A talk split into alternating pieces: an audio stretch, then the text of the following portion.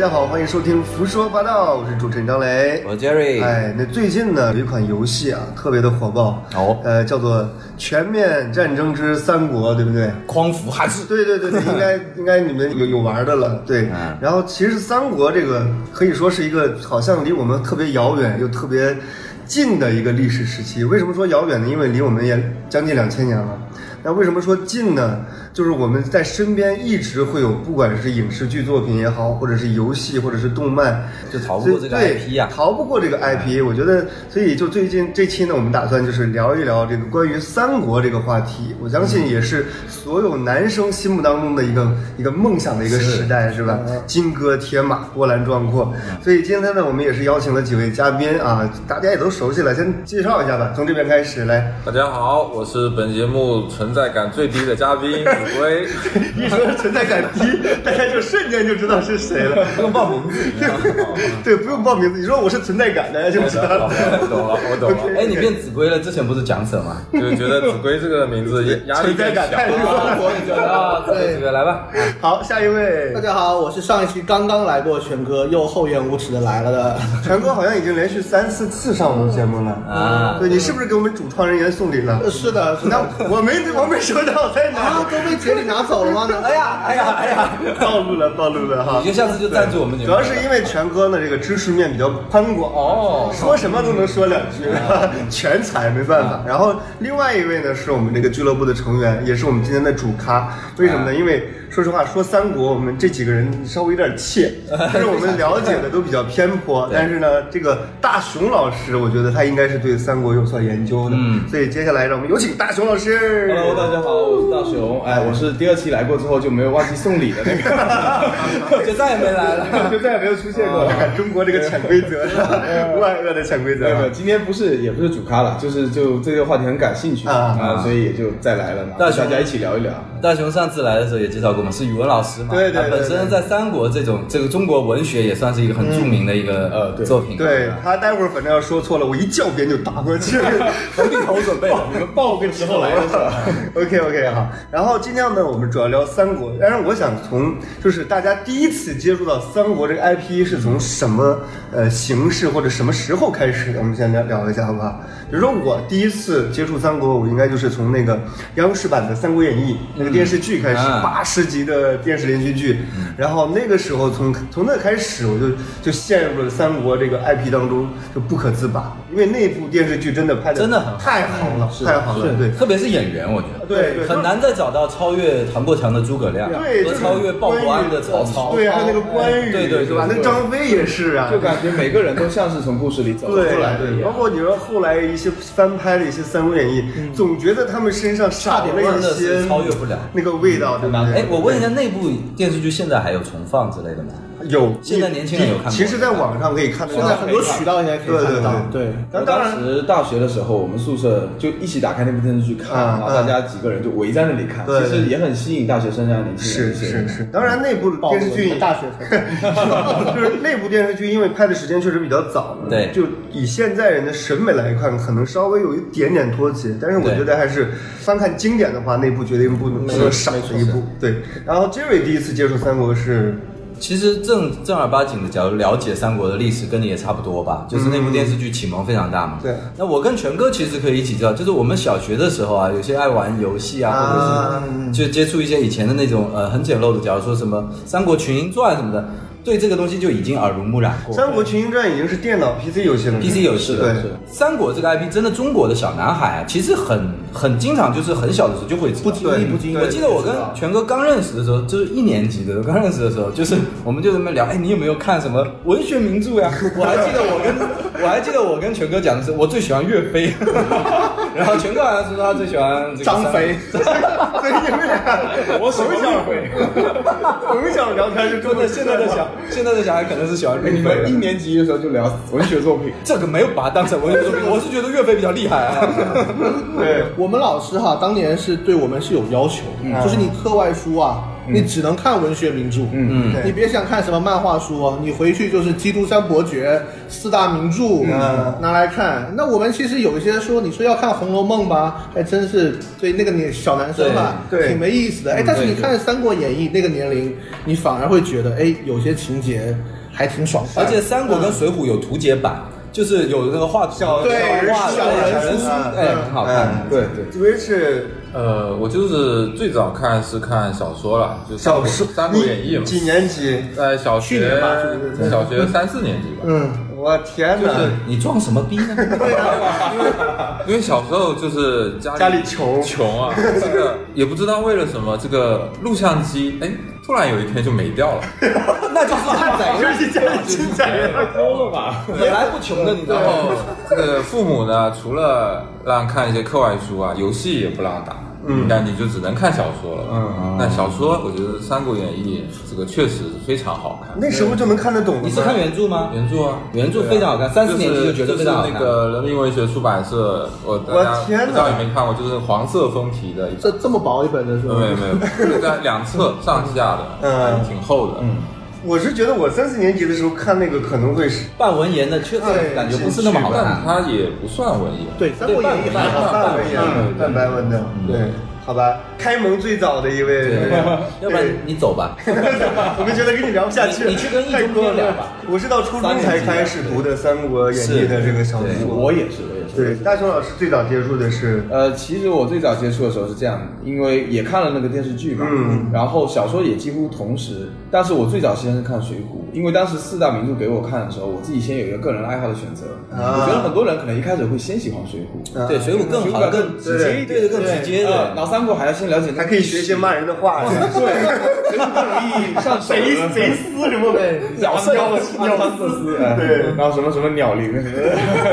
然后后来看完《水浒》，我觉得《水浒》很好看，《三国》好像没什么意思。嗯那但是到自己稍微长大一点，到了快初中的时候，偶然接触到《三国》，然后翻看了几页之后，我就发现它比《水浒》好看，然后就喜欢上了，因为它的那个大气嗯啊对还有加上游戏嘛，比如说什么群状，那时候也玩，对慢慢的所有的东西都就渗透到最后，我发现我对三国的爱超过《水浒》。他他，我觉得这个文无第一啊，不是也没有说谁比谁好看，但是《三国》是太适合构建一个完整的一个衍一生个作品，对一个世界因为它的观，对，因为它的世界观和它的那个宏和那个整个历史背景啊，很清晰，对对非常清晰，很像那个我们之前我跟权哥看的《权力的游戏》的时候啊，对我们就说这部是很好看，但是说实在，我们中国人啊要是努力点，《三国》拍出来比《权力游戏》好看对多了。对，就之前不是网上有一个话题说，那个三国是不是相当于这个欧美的全游？我说这个真的有法比吗？对嗯其实，在权谋上，还有这个人物这个性性格关系上嗯三国真的很很棒。对对你很棒你那个才英格兰才多大？ 那个虽然说我们那个就三国也不是现在的这个中国版图嗯嘛，会小一点，但是相比那个魏斯特洛，我们还是大很多。我们有各地的人风土人情的不一样，还有南蛮嘛，对不对？对还有这个什么西域嘛，是吧？这个还有包括，其实我觉得最吸引人的是三国，它的这个就是在小的方面，假如说计谋、嗯是略上，那真的是完爆欧美，你知道吗对？欧美不太喜欢研究这些，就是包括什么空城计啊、什么火攻计啊、铁索连连环啊，嗯这个记忆都可以出本书。哎，我们的这个欧美计真的太厉人害不就干嘛？对对对，对 对。然后我其实我当时就看小说，最早那就是初中了。已经是初二了，那时候好像是家里买了套什么，呃，四大名著，嗯，然后我就一本一本的看。我第一本先看的是《西游记》，嗯，因为《西游记》 相对来说就感觉更好读一点，适合入门对，适合入门。然后《西游记》就看着看着入迷了嘛，上课被老师没收 了。然后第二本再我就掏出另外一本，然后我就看了一个《水浒》，水浒》看一半又被没收了，然后再看《三国》，然后又被老师没收了，最后一本是《红楼梦》，你知道吗？实在看不下去了。 老师还鼓励你呢，这本你留着。然后我最后把那本书就是给老师送过去了，让老师别让他们分散了，是吧？你没收这本吧，把三国还我。就是老师给他一们换三是吧？ 对对对对，真的特别惨烈。换一种然后其实除了这个电视剧和这个呃小说之外，我相信给我们留下更多印象的是三国系列的游戏，比如说刚才说的就是街机版上那个《吞噬天地》。嗯，对我小时候对那个印象特别深，因为我一直以为就是五虎将里面就是有魏延。对对对对这是一个为什么觉得常有年造成的因为因为他那个《昆士天地》里边五个角色分别是关羽、张飞，然后赵云黄忠、赵云、魏延魏延，对，我也不知道他为什 么没有马超，不知道为什么跟马超有仇。对，这个是绝对对是我当时《三国真志的二》那个在那个叫什么《三国志九》那款游戏里面，它有一个结局分五将，还有就是分你这个版本的，是吗哇，日本日本人很喜欢魏延日本人很喜欢魏延，对，啊他比如说分五将，他有多结局的嘛，满满满足某些条件是我原来的那个什么刘关张赵云马超其，实会不会是某一个版本的有可能？当时我看过这个访谈文章哈，说为什么你那个《三国志九》我倒是不确认，但是为什么《吞食天地》那款游戏是选了魏延没有选马超呢？因为当时日本人在甄选之后哈，觉得马超跟赵云这两个角形色象太类似了，类似两个人都是英俊的对枪白骑兵袍枪白骑兵袍长枪，啊，所以说这种他们俩觉得这个角色太类似了，换了一个魏延进来。当然，至于魏延是不是光 头，这个有待商榷啊。但是在游戏里，赵云也是拿把小刀啊，枪在哪呢？然后他们全部是步兵的。 哎，对不过我觉得是不是也有可能，因为你你知道日本人嘛，他们做文艺作品很喜欢去那种有点中二感嘛，魏延天生反骨嘛，啊会不会有一个这种方面的角色，有点那种亦正亦邪的男二的那种感觉？对，我我就觉觉得他们得喜可欢能。在日本人眼中，魏延有一点悲情英雄的这种有一点啊这种这种感觉，是不是？就是魏延他是死于一个。就是自己人无无罪定论，对莫须有对莫须有的一个罪名，说他可能要反，所以就把他弄死。诸葛亮就是死前啊，不说点好话， 死前最有遗言是，我觉得这家伙有点危险， 死了以后就把魏延干了，所以就死的感觉先把他安排安 排，把他安排好哎了呀，。是吧？对，那除了一开始玩的街机，那后来接触的三国方面的游戏就太多太多了嗯他的衍生作品真的是衍生对，之王啊，太全多世界了。范围内。对，比如说我最早接触的 PC 的游戏是那个《三国群英传一》，嗯对吧？对就是我这个我觉得应该是就是我们这个年纪就玩的我最最多我的。我觉得玩的更多的是二，二是吧？二我也很多人都是玩二但是我因为是最早玩的一，所以我对一的印象是最深的一的印象最。深二里边是可以杀人，一里边不能杀，哦 所以对对对这样子对。啊。嗯，然后后来还有《三国志》系列，上过呃三国志那就太多了。那个的话，主要就是学到这个什么策略、策略内政、内政然后这对个对，战略平衡。呃，战略平衡之呃类的。印象最深，你们最深印象最深的三国志系列是哪几部？我我的话是曹操传，曹操传，嗯对，那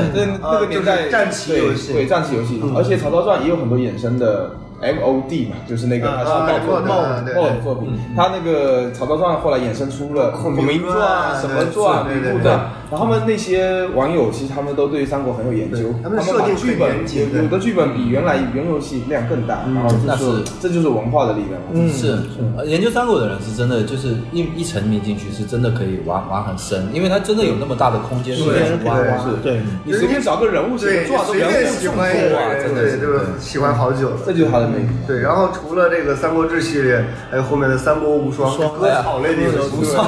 对无双也普及了很多东西嗯，因为它那个更具体啊。你玩那个策略游戏，有的时候你要静下来玩。无双我们以前在那个就是类似于街机房的那种包机房包机嗯房旁边走过去一个小孩，就一看，哇，有个拿个方天画戟，一个人把十一 个对对人对卷到天上去搅 啊，觉得哇这谁啊？吕布啊，哇这太猛了，其实也挺好的，很直观也。是一种认识他的方式。嗯对，啊你们最早接触的《三国无双》是《三国无双四》还是真三国无双二嘛，二？我们从二就开始从二就开始入手了。对啊我对们那比较厉害暴露年龄，暴露年龄。 我是从四才开始入手的。当时福州这个地方啊，它这个包机房是比较盛行的。 就是电脑房嘛，是吧？ 对，因为以前最早《三国无双》是一款格斗游戏，对但是后来这我们现在认识的 IP 叫真三国无双，三国无双就是从我们玩的那座，它变成了一个割草游戏。哇，所以你们那时候真的是比较有钱。就那个年代，我知道那个电脑房比较贵，一个小时四五块钱吧，应该是要三块五，三块对，对你还得自己买个记忆卡哦你还得自己买个记忆卡，哦未免自己自己跟别人重拉了，盘是不是跟别人重了，对啊。呃存档让自己存一下啊，那个苦。我呃，觉得那个《三国志十一》威力加强版， 还要微力加强版应该的。三国十一威力加满应该是做最好，我也是最喜欢《三国志十一》，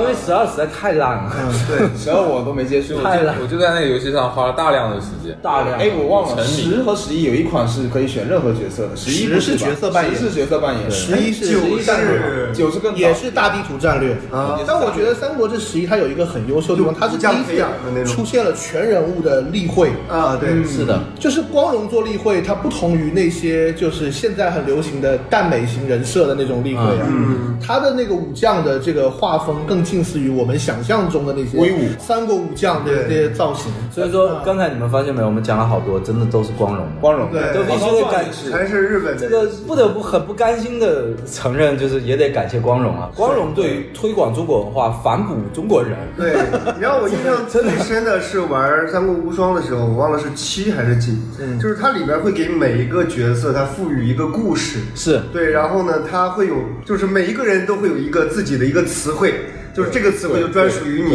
或者是什么暴力啊对，或者是什么，是就感觉一下子形象就丰富了起来。呃，有的时候就是觉得有点，确实有点不甘心。就是嗯说，光荣做三国很早开始，到现在真的都做出花来。对要是我们中国人能够当时就在这上面花心思，你看光荣现在已经做到什么幻想式的那种。本传啊，就给人编故事啊，对对嗯对然后这个各种的幻想剧本啊、幻想舞台，假如说什么，假如庞统不死啊，什么假如什么诸葛亮活到什么时候，嗯对对对对那哇，真的是玩出花了，然后再跟他们日本人自己的那个战国史啊，就是结合一下，就三国大战战国什么，其实很羡慕，真的很羡慕。但是我觉得日本人就是稍微有点不要脸， 对，他把那个三国时候的武将就是设置的数值是设置成那样，对然后他日本战国时候的武将，他要对对对三国的武将高一略些。高一些，那你这个就确实太过你这个就是没办法了，就不甘心对被忍在是人家做的呀，对对不对？但说实话，其战说国根实本打话不，战国那个范围和那个打不过体量那那就是村长和村长之怎间么的能战斗嘛跟怎么能跟那个三三国国比？织田信长就是个连长，对，几百个兵啊，几千个兵啊就开 始打。对呀对啊，小意思太。过分了，对。然后，但是我发现就是就是同样是邻国，你看日本对于三国文化特别热衷，但是韩国好像就没有。韩国就是连文化都没有。说啥这个没有问题我说实话， 我就觉得是这里面有一个原因，嗯就是日本它到明治维新以前，它一直是一个武士国家。啊？就是它有都有这个嗯尚武的文化，对那这有可能像对那韩国它很早就是被中国影响，变成儒家文化主导啊，它就是重文轻武，崇尚文就是化对这种武将啊、这个兵的文化，它其实跟我们不那中么国一样热，衷有点蔑视，有点嗯到了对道里面而。且他确实没有武将，这样他没有打赢过什呃，么仗，还有一个就是那个吕胜臣，还是海军的，但是就没有打赢什么仗，他们自己的故事编不出来。呃嗯包括我们在那个一些韩国的影视作品当中看一些，就古装的，他那些武将的地位感觉都特别特对对对，类似是中比国武文化。官。啊，既然讲到那个衍生游戏嘛，嗯我觉得我们中国人有前一段时间也不输日本人，让我们感到为之一振，就是三国杀。啊，哦这是我们三国杀这个要提一下，这是我们自己做的，而且做的很不错。我觉得对第一版的时候，我们我也很喜欢第一版，在座都玩过吧？嗯，对，你别说玩儿，我还解说过呢。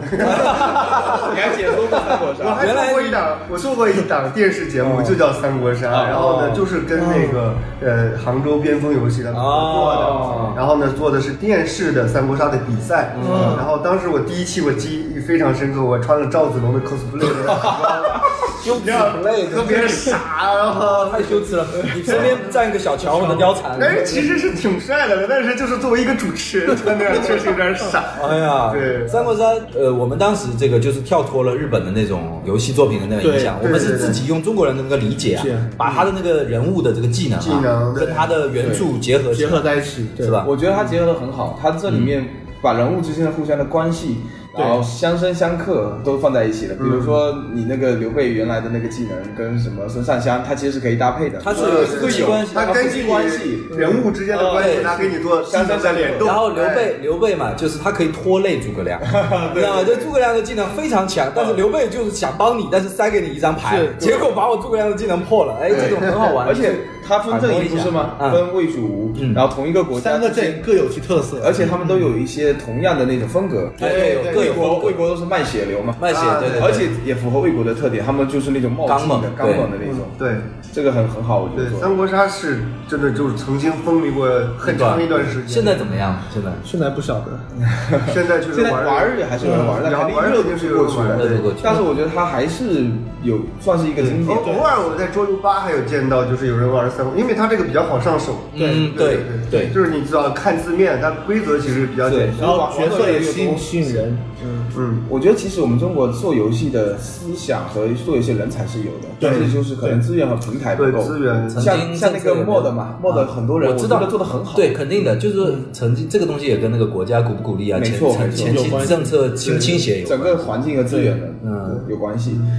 那光荣也没办法，人家做的真的好，人家日本这段但是你别说光荣，就最近新出的这个《全面战争三国》，人家也把这个三国游戏做的很很很很到位，对不对？对全战是光荣一嘛些游戏嗯全战不是，它是它是拿世嘉的嗯世嘉的对。是这样。就是人家会把我们这个一些文化当中的一些细节，就很好的体现出来，反而我们自己就感觉没有这个能力。而且我其实一直觉得他们的美工做的真的很好。对啊，是啊就是我们很多例会啊，对那你块说的例会，我嗯们那个三国人物形象，有的他们的比我们描绘的更准确、更更更更生动。其实这个衍生作品是帮助普及和这个深化这个文学作品的一个非常重要的一个途径。是的，其实我很早的时候就很向往，嗯有没有这样一款游戏能够让我摆下阵势，摆下小对啊兵和武将，然后那是真的是一起梦厮杀啊嗯想是吧？那是梦想真的。结果现在被人家这个全游现在对 全面全战先做出来，是的。嗯，对，那玩游戏玩这么多是吧？你们肯定会有自己个人的一些偏好，就是哪一个武将死的时候让你最心疼？ 也可以啊。对啊，哪哪个武将死的时候让你们觉得啊好难受，好难过？那我先说，你来来来来其实我说的你们可能会觉得意外，因为潘凤我。他们心疼，很心疼，他们也蛮心疼，太心疼了，毕竟是上将，上将潘凤，我当时还在潘凤吧跟贴吧玩过，很搞笑，很搞笑，潘凤吧，真的真的真的很有意思，里面一堆人还写文，你知道，画图啊，里边一群人悼念悼念他这的其实也算啊嗯是三流衍生文化，对对对这种恶搞文化，是是是还有他后面不是新出的那个叫什么呃那个三国，就是那个陈建斌演曹操的那个版本，啊有一个什么新无奈什三国么无奈什么悍将刘三刀，后来刘三刀也出了个刘三刀吧，跟潘凤把两个在那边对打，你知道吗？对，网友也是，这个看啊，两个菜鸡，谁是三国第一上 将？当然没错，我其实想说的不是这个，我想说是孙策。啊，孙策严格来说不能算是武将，他算是君主。嗯君主，但是当时其实我看过一些文章嘛，嗯，但我其实没说，我虽然教语文，但我以前是历史系，然后学人文教育的，就很杂。然后我们的毕业论文是要跟历史有关的，我的毕业论文写的就是假如孙策未死，对江东集团的发展会有什么变化？嗯，哦，后来这篇论文还得了优秀毕业论文， 呃但是我当时其实就是喜欢孙策，嗯，而且我研究之后发现孙策确实他蛮厉害的，呃，我们老说孙权继承了什么父兄基业，嗯，实际上他孙坚死的时候什么都没有，一切都是孙策打下深来的。色感。啊对，孙坚只有那个人，那几个人当时还在袁术手底下，是孙策用一些用那个玉玺换回来的。他用了很多方法嗯对，而且他最关键他很年轻，他刚刚出道的时候才十八，死的时候才二十四，好像。嗯就这对十八到二十四这几年，他从零到整个江东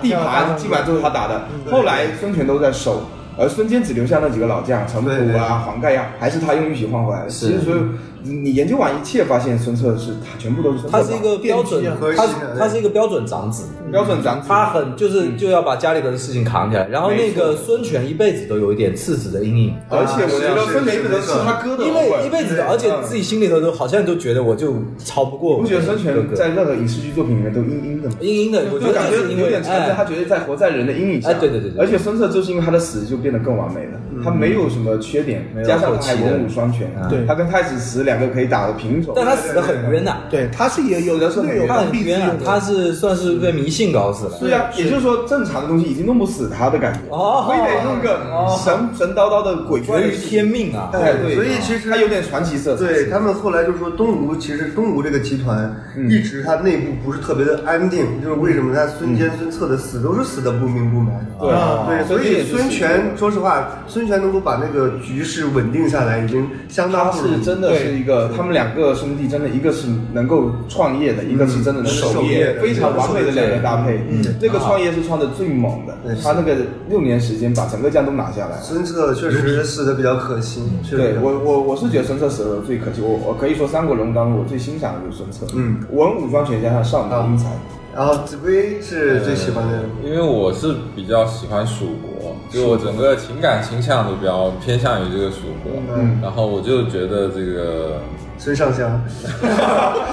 外来的媳妇儿，外来的但媳是妇儿，我都有备选，但是我连盘放的就是想说关羽啊，啊，我我是想说关羽，但是我觉得关羽这个人吧，就过于傲慢。那我就觉得说张飞其实他蛮嗯可爱嗯的，啊，就有点像《水浒》李逵一样。我觉得大部分中国老百姓都会觉得张飞跟李逵就是属于那种给人一种可爱感的人，嗯，就是他的性格，就是我们会觉得有点亲切感。那就是包括关羽、张飞死的时候，嗯，怎么讲很惨，嗯是然后你就由此也想到，就是说这个蜀国，就是刘备这个刘关张三兄弟打随天着他下们，的死多么的不容易，就是三个平民百姓，可以这样讲嘛。啊，包括就算是建立了蜀国，就是他们跟这个本身的贵族啊，或者说比如像蜀国原先的那一嗯波真正的嗯官员，他们始终是对格格不入，对就是刘备也没有办法把这个原来的事蜀情国那一派嗯交给他们，重用他们，所以他就不得不把他的亲兄弟关羽、张飞，等于是相当于一个军区长官一样的。嗯他明知道说关羽自大傲慢，对对对张飞。天天就酗酒，嗯， 然后性格性格又这么冲，你就他也就手下也就只有这样的嗯可以人，他信才得能了信对任。那最后就是一个悲剧，嗯，可以这么讲。那你最喜欢的就是刘备了，呃，我就情感上比较喜欢蜀国，呃但对，具体哪个也没办法去挑出来。呃。对，然后比如说也很同情诸葛亮啊，啊，就是你把几个好的全说完了，我们说啥？我刚刚本来你说关羽的时候，我就想，那我等一下说诸葛亮， 也跟你讲了，别问你讲这样怎么着，我喜欢庞统行了吧？ 对，哎说到他，说到这个，我就想起来，我之前也有跟你们讲过了嘛，就是有一个刚好很巧合的事情，为什么罗贯中他选择蜀国作为那个主角主角？因为跟他的汉语拼音的缩写有关系。 哦，LG 罗贯中是刘关张，哦，啊反过来是他后半部的主角诸葛亮。这是有点流星舞的风格啊， 对，就是刘心武的解读可是那个年代还没有汉语 拼音，就是这么巧。而且那个年代也冥是冥之中，对吧？自哎有说白了，其实其实可以这样划分，前半部的主角是刘关张，后半部的主角是诸确诸葛实是啊亮。大大部分的然后整部的主角是蜀国，蜀国蜀国，他以蜀国为主角视角，对嗯嗯，演绎所以大家很多情感上会倾斜于蜀国嘛。什么？你把主角军团全讲，那我那我先不说 了。然后，然后我先说的 是东吴，来吧，还好来来来，就剩你了。 你你是不是只能说魏国？哎呀，我就很简单了。我选人的不二要素呢，就是看谁拳头大。啊，那不用说了。所以我最爱就是吕布。哎呀，三姓家奴啊，其实吕布这个人哈，对啊，你们看我打篮球，我也很喜欢詹姆斯嘛，所以说三姓家奴这个词品性上有点像嘛。经常被 经常被挂在我各种偶像的头衔。嗯，有人说这个你喜欢都是三星家族，我说你具体说说看，到底是谁哪个三姓家奴？对你三姓家奴这么多，嗯，那嗯我觉得吕布这个人哈，说实话，你在《三国演义》里确实没看到他什么正面的描写。嗯，其实说他武力第一，他也就是一场三英战吕布、打成平手，而且这个我们都知道，这个是虚构的吧？这一段是虚构，除此之外也没有很多对他武力到底是多强进行一个描写。当然，我们知道他确实是没有干过什么光彩的事情， 但是民间民间对他的传言毕竟就是拳头大嘛。对，文无第一，呃，文无第一，武无第二。那吕布是毫无疑问的三国第一。吕布不管在哪一款的这个游戏游戏里哈，只要是能够使用吕布的游戏，我都尽量把吕布当做是一个主角去玩。对 也是男孩子的荷尔蒙之源。对对对你对选吕布对，绝对打得爽。对对，打得爽，而且有最美的老婆，你说对这个还我觉得还有最强的坐骑，啊， 其实会不会就是一种英雄美人情节才让他没错变没得错对对对，有点没错对对对大家都希望自己是这样子一个。你看，像项羽死的时候，也是英就雄也美是人垓下，虞姬在他身边对啊。乌骓嘛，对哎，你要这么说的话，其实吕布的塑造有点西方骑士文学的感觉有点像有啊他不完美，然后他有很多的坏习惯，但是他缺点哎但是他喜欢女人，他对女人看得很重，然后他自己对很强，对有点像西方那个侠客有有骑士文文学的这塑造种方形式。象是吸引人的，嗯对因为他跟项羽一脉相承的。是对对是，你说他被性器的那个部分吧，你说在这个战乱年代啊也哎是为形势所逼嘛。是啊，你自己要不被性器，啊对你詹姆斯当时怎么热火呀生存呢，他也是，就是说他对对对，兄弟 篮球是吧？好好，我们这节目可能会脱粉。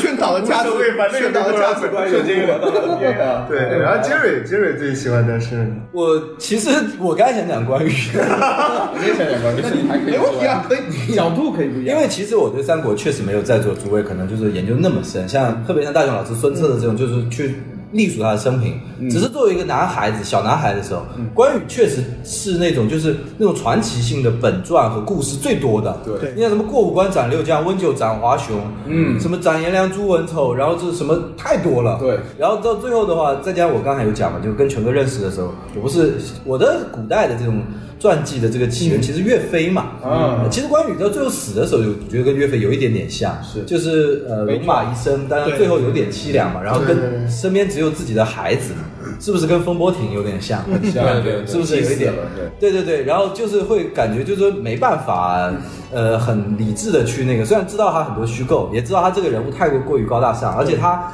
所以说关关羽应该是文学作品里最神格化的一个人，现在都有关帝庙是对对对是可以当做这个神来拜，就是武圣啊，而且不只是武圣哦，商人也喜欢他，因为他忠嘛，对不对？他就他他有点像忠和武的神仙了。连黑社会都拜他，对，好他像会是拜他。哎，对拜他是义，他有又有忠，又有忠义，对又有武，又有勇，对所以个人趣味上来，我本来不是特别喜欢这种太过于呃完美全面完美对，但是无奈架不住，那时候是小孩子啊。这个有一个人一直跟你讲，就跟全哥喜欢吕布一样，就是嗯那种荷尔蒙有的时候控制不了，再加上就是他最后死的时候有一点唏嘘感，嗯其实我是蛮喜欢关羽的。然后你刚才说这个关羽什么有点傲慢，我就很不 爽，我跟他吵架 吧。 哎呀，我是觉得关羽的傲慢，他是针对士族的傲慢，对他爱护士兵非常爱护，但是他只不过就是看那些就是门阀他不爽，那我觉得关羽的傲慢其实是他的一个既是优点也是缺点。如果关羽没有傲慢，他也不会有之前的你喜欢对的呀那些情节了。是对过五关斩六将，这就是一种狂傲；斩颜良、诛文丑，就非得回去见大哥。对啊对对对没那种傲，没那种狂，他也不可能成为现在傲视华夏那种人。但是就是因为傲和狂，他最后又导致悲剧，所以是一体两面的。对对，所以说我我跟全哥一样，就是我我玩游戏基本上都是关羽开篇，啊，用关羽开篇，我就习惯偃月刀砍人。 雷我总刚才我本来想说这个关羽来着，后来啊关羽已经三手就没意思了因。为关羽关羽是我老 MVP 乡三的，票关羽是山哦，关羽西是人。你老家山哦，西那个叫谢良还记那得个谢他良那个人叫运城，运城嗯现在叫做运城，嗯现在叫运城对对对，河东人。然后后来又想说这个诸葛亮的人，又又被这个子规说了。我都没然后想开。对，没想开。那我是我说一个吧，啊我他说先站我说出来刘备吧，就是为什么就高高于刘你备们两个对，智商哎呀， 你被占了便宜了，刘备死的时候，我觉得特别难过，啊就是一开始先是这个关羽死了，然后我也是那时候看小说，他妈关羽死了，这还看个屁 呀！想不到没过两对，回，这再看两回，他妈张飞死了，这还 看个屁呀！而且死还特难看。对啊呀，哎对，对，再看两回，让刘备也死了，这看个屁呀！对，我天，就是看的时候就觉得特别难过，为什么？因为刘备那个时候年纪是已经很大，对就是等于他对对前半生一直戎马一生对颠沛流离，然后到处就是寄人篱下的那种感觉，不停的失败。对，对但是他一直没有放弃理想对。对，包括有一句话，就是我忘了是哪一集，说说这个皮肉复生，就是肚子上的肉长出来了。嗯嗯，我觉得特别适合我现在这种中年男生的这种这种心态，就是慢慢的就感觉时间越来越少，但是自己想做的事情还没有做到。那是他真的他会被特别的哦困在江东那个时候。给他官儿，给他钱，给他跟女跟人刘。表喝酒的时候，啊，对，我皮肉对对嘛，对对，然后还有了鞑大虏腿嘛，很久没有骑马了，对对对，他就是做久了。其实蜀国整个蜀国集团在演义里头就代表这种轴，啊对对就是什么事情他们都不管，你像那个对这个三巨头是吧？一个卖草鞋的，一对个对卖红枣的，一个卖猪肉就的是。就是一就是好像就是说什么呃什么东西都诱惑不了他们，就是为了达成这个，就是一一路那个，所以说才把它设置成对主角，我觉对得哎他有一种让人觉得很的，就是那种执着追求的那种对感觉，而且适合当主角。而且在后来，我们就是慢慢的就是发现这个三国里边的人物形象在慢慢的转变。是对我们小时候，那这个刘关张当之无愧的第一主角，曹操是反派啊正面角色嘛，让曹操反派。但后来慢慢的、慢慢的，就是这个形象尊魏为正统啊啊，说这个刘备是什么伪善是吧？对对但是我说实话，人家做了那么做的那个事儿是吧？你你就算伪一辈子，我老一辈子就是上，那就是善上良，是吧？你真的真厉害。哎，那我觉得是不是应该讨论一下曹操这个人物？因为啊，曹操，哎呀，我们好 扁平啊，没有人哎喜欢魏国 对呀。呀，我们刚才全部你看三个讲，这喜欢魏国都不说了，居然没有人人喜欢赵云吗？ 这个真的是很奇怪。可能会没有女生啊！你看我们这些就是太直所以了。我想问一个问题，就是赵云从什么时候变得这么帅呢？对， 是吧？我我以前看电视剧或者是看小说，没有觉得赵云是特别帅的一个形象。他主要是什么但后来慢慢就变得越来越越越漂亮。哎对，电视剧赵云真的很帅啊！电视剧的时候，电视剧版那版赵电视剧那版赵赵云，我记得那个角演演员，他嗯不是长得帅，不他是长只得是帅英气。哎我觉得这就是很英气逼人。啊嗯老年赵云的时候，我觉得也很帅。啊，对对对对对，新三国的赵云是那个谁啊？孽缘。聂远，啊聂聂远啊对，聂远英气还是很足的，那个时候嗯，我嗯觉得赵云他的形象，因为一开始什么银枪白马，少年感很强。对但实际上他的年龄跟刘关张是差不多嗯对对的，对在历史上面，然后后面又活得久，然后加上这个英勇善战啊，还有经常这种啊，这比较激传进奇激出啊对对，很帅，就那一段是他的高光时刻。对然后再加上嗯可能是光荣的那些形象的那个演绎吧，那日本游戏之类嗯的，特别帅，然后慢慢的大家就觉得他越来越帅了呗，嗯文化互相之间影 响。而且他那个好像还有一个很传奇的故事，说他一一辈子没有受过伤嘛，对是吧？然后他老也婆是说这么没个试一下吧，他拿个针扎死了。就是手贱加嘴贱。民间的那种野史传说，对 对，这个太神奇。关于曹魏，我是觉得其实易中天是曹魏嗯喜曹魏第一人。啊易中天的崛起就是因为他解读曹操的一些角度，可而爱且好像他还有对袁绍的那个有那个，就是他会提供一个新思思路和新视角，嗯是算是在中国翻红了三国热潮的一个人。对然后他自己本人呢，好像对曹操评价相当的高。嗯，所以说曹魏其实也不需要我们吹，好像这几年风向转变很大，一个得益于易中天。其实我我我自己个人最早扭转思想，是我初中的一个班上一个女学霸，嗯，她后来考上北大，嗯然后她当时在班上的时候，大家问大家读过三国吗？有的人读过，有的人没读过。她问她最喜欢谁，她站起来说曹操，然后全班一片哗那然，个不时候想是吧为什么她喜欢这个人物？间那时候什么的这对个，那时候他他们我们小朋友那时候都觉得曹操是坏人，嗯，然后她说她觉得曹操很可爱，特别是横江赋诗什么什么讲了一大段。啊特别是他的名字，这个字我很喜欢。 我觉得那时候他就很厉害，他对文学的理解很深刻嗯，他可能看出这个人物他的文学形象和整个人物的那种全面性啊，真的而且人家曹操伟大的这个一家子都还挺厉害的。就是理论上我们这个年纪，我们应该都是说，哎呀，我们喜欢曹操。对呀对 但是就显得油腻了，知道吗？就好像说音乐，我得喜欢陈奕迅，我怎么会喜欢周杰 伦？对对对，类似于那种嗯。哎呀，但曹操确实还，易中天讲的，我觉得还是蛮蛮对的，他是个可爱的奸雄。所以说鲍国安的曹操，我觉得演的很好啊。鲍国安的曹操，我觉得就是他也不是那种。真正奸诈的那种奸，但是就是跟刘备的那个两个演员啊，你看两个人脸一摆出来，就是鲜明的反差。哎，说实话，你说三国里边有谁是真的就是坏人吗？好像也没有吧。蒋干除了除了那个谁，除了出卖那个关羽的那个叫什么来着？孟达啊是吧？孟达，还有那个叫什么傅士人，啊，不是人，不是人对，除了这俩角色我比较讨厌之外，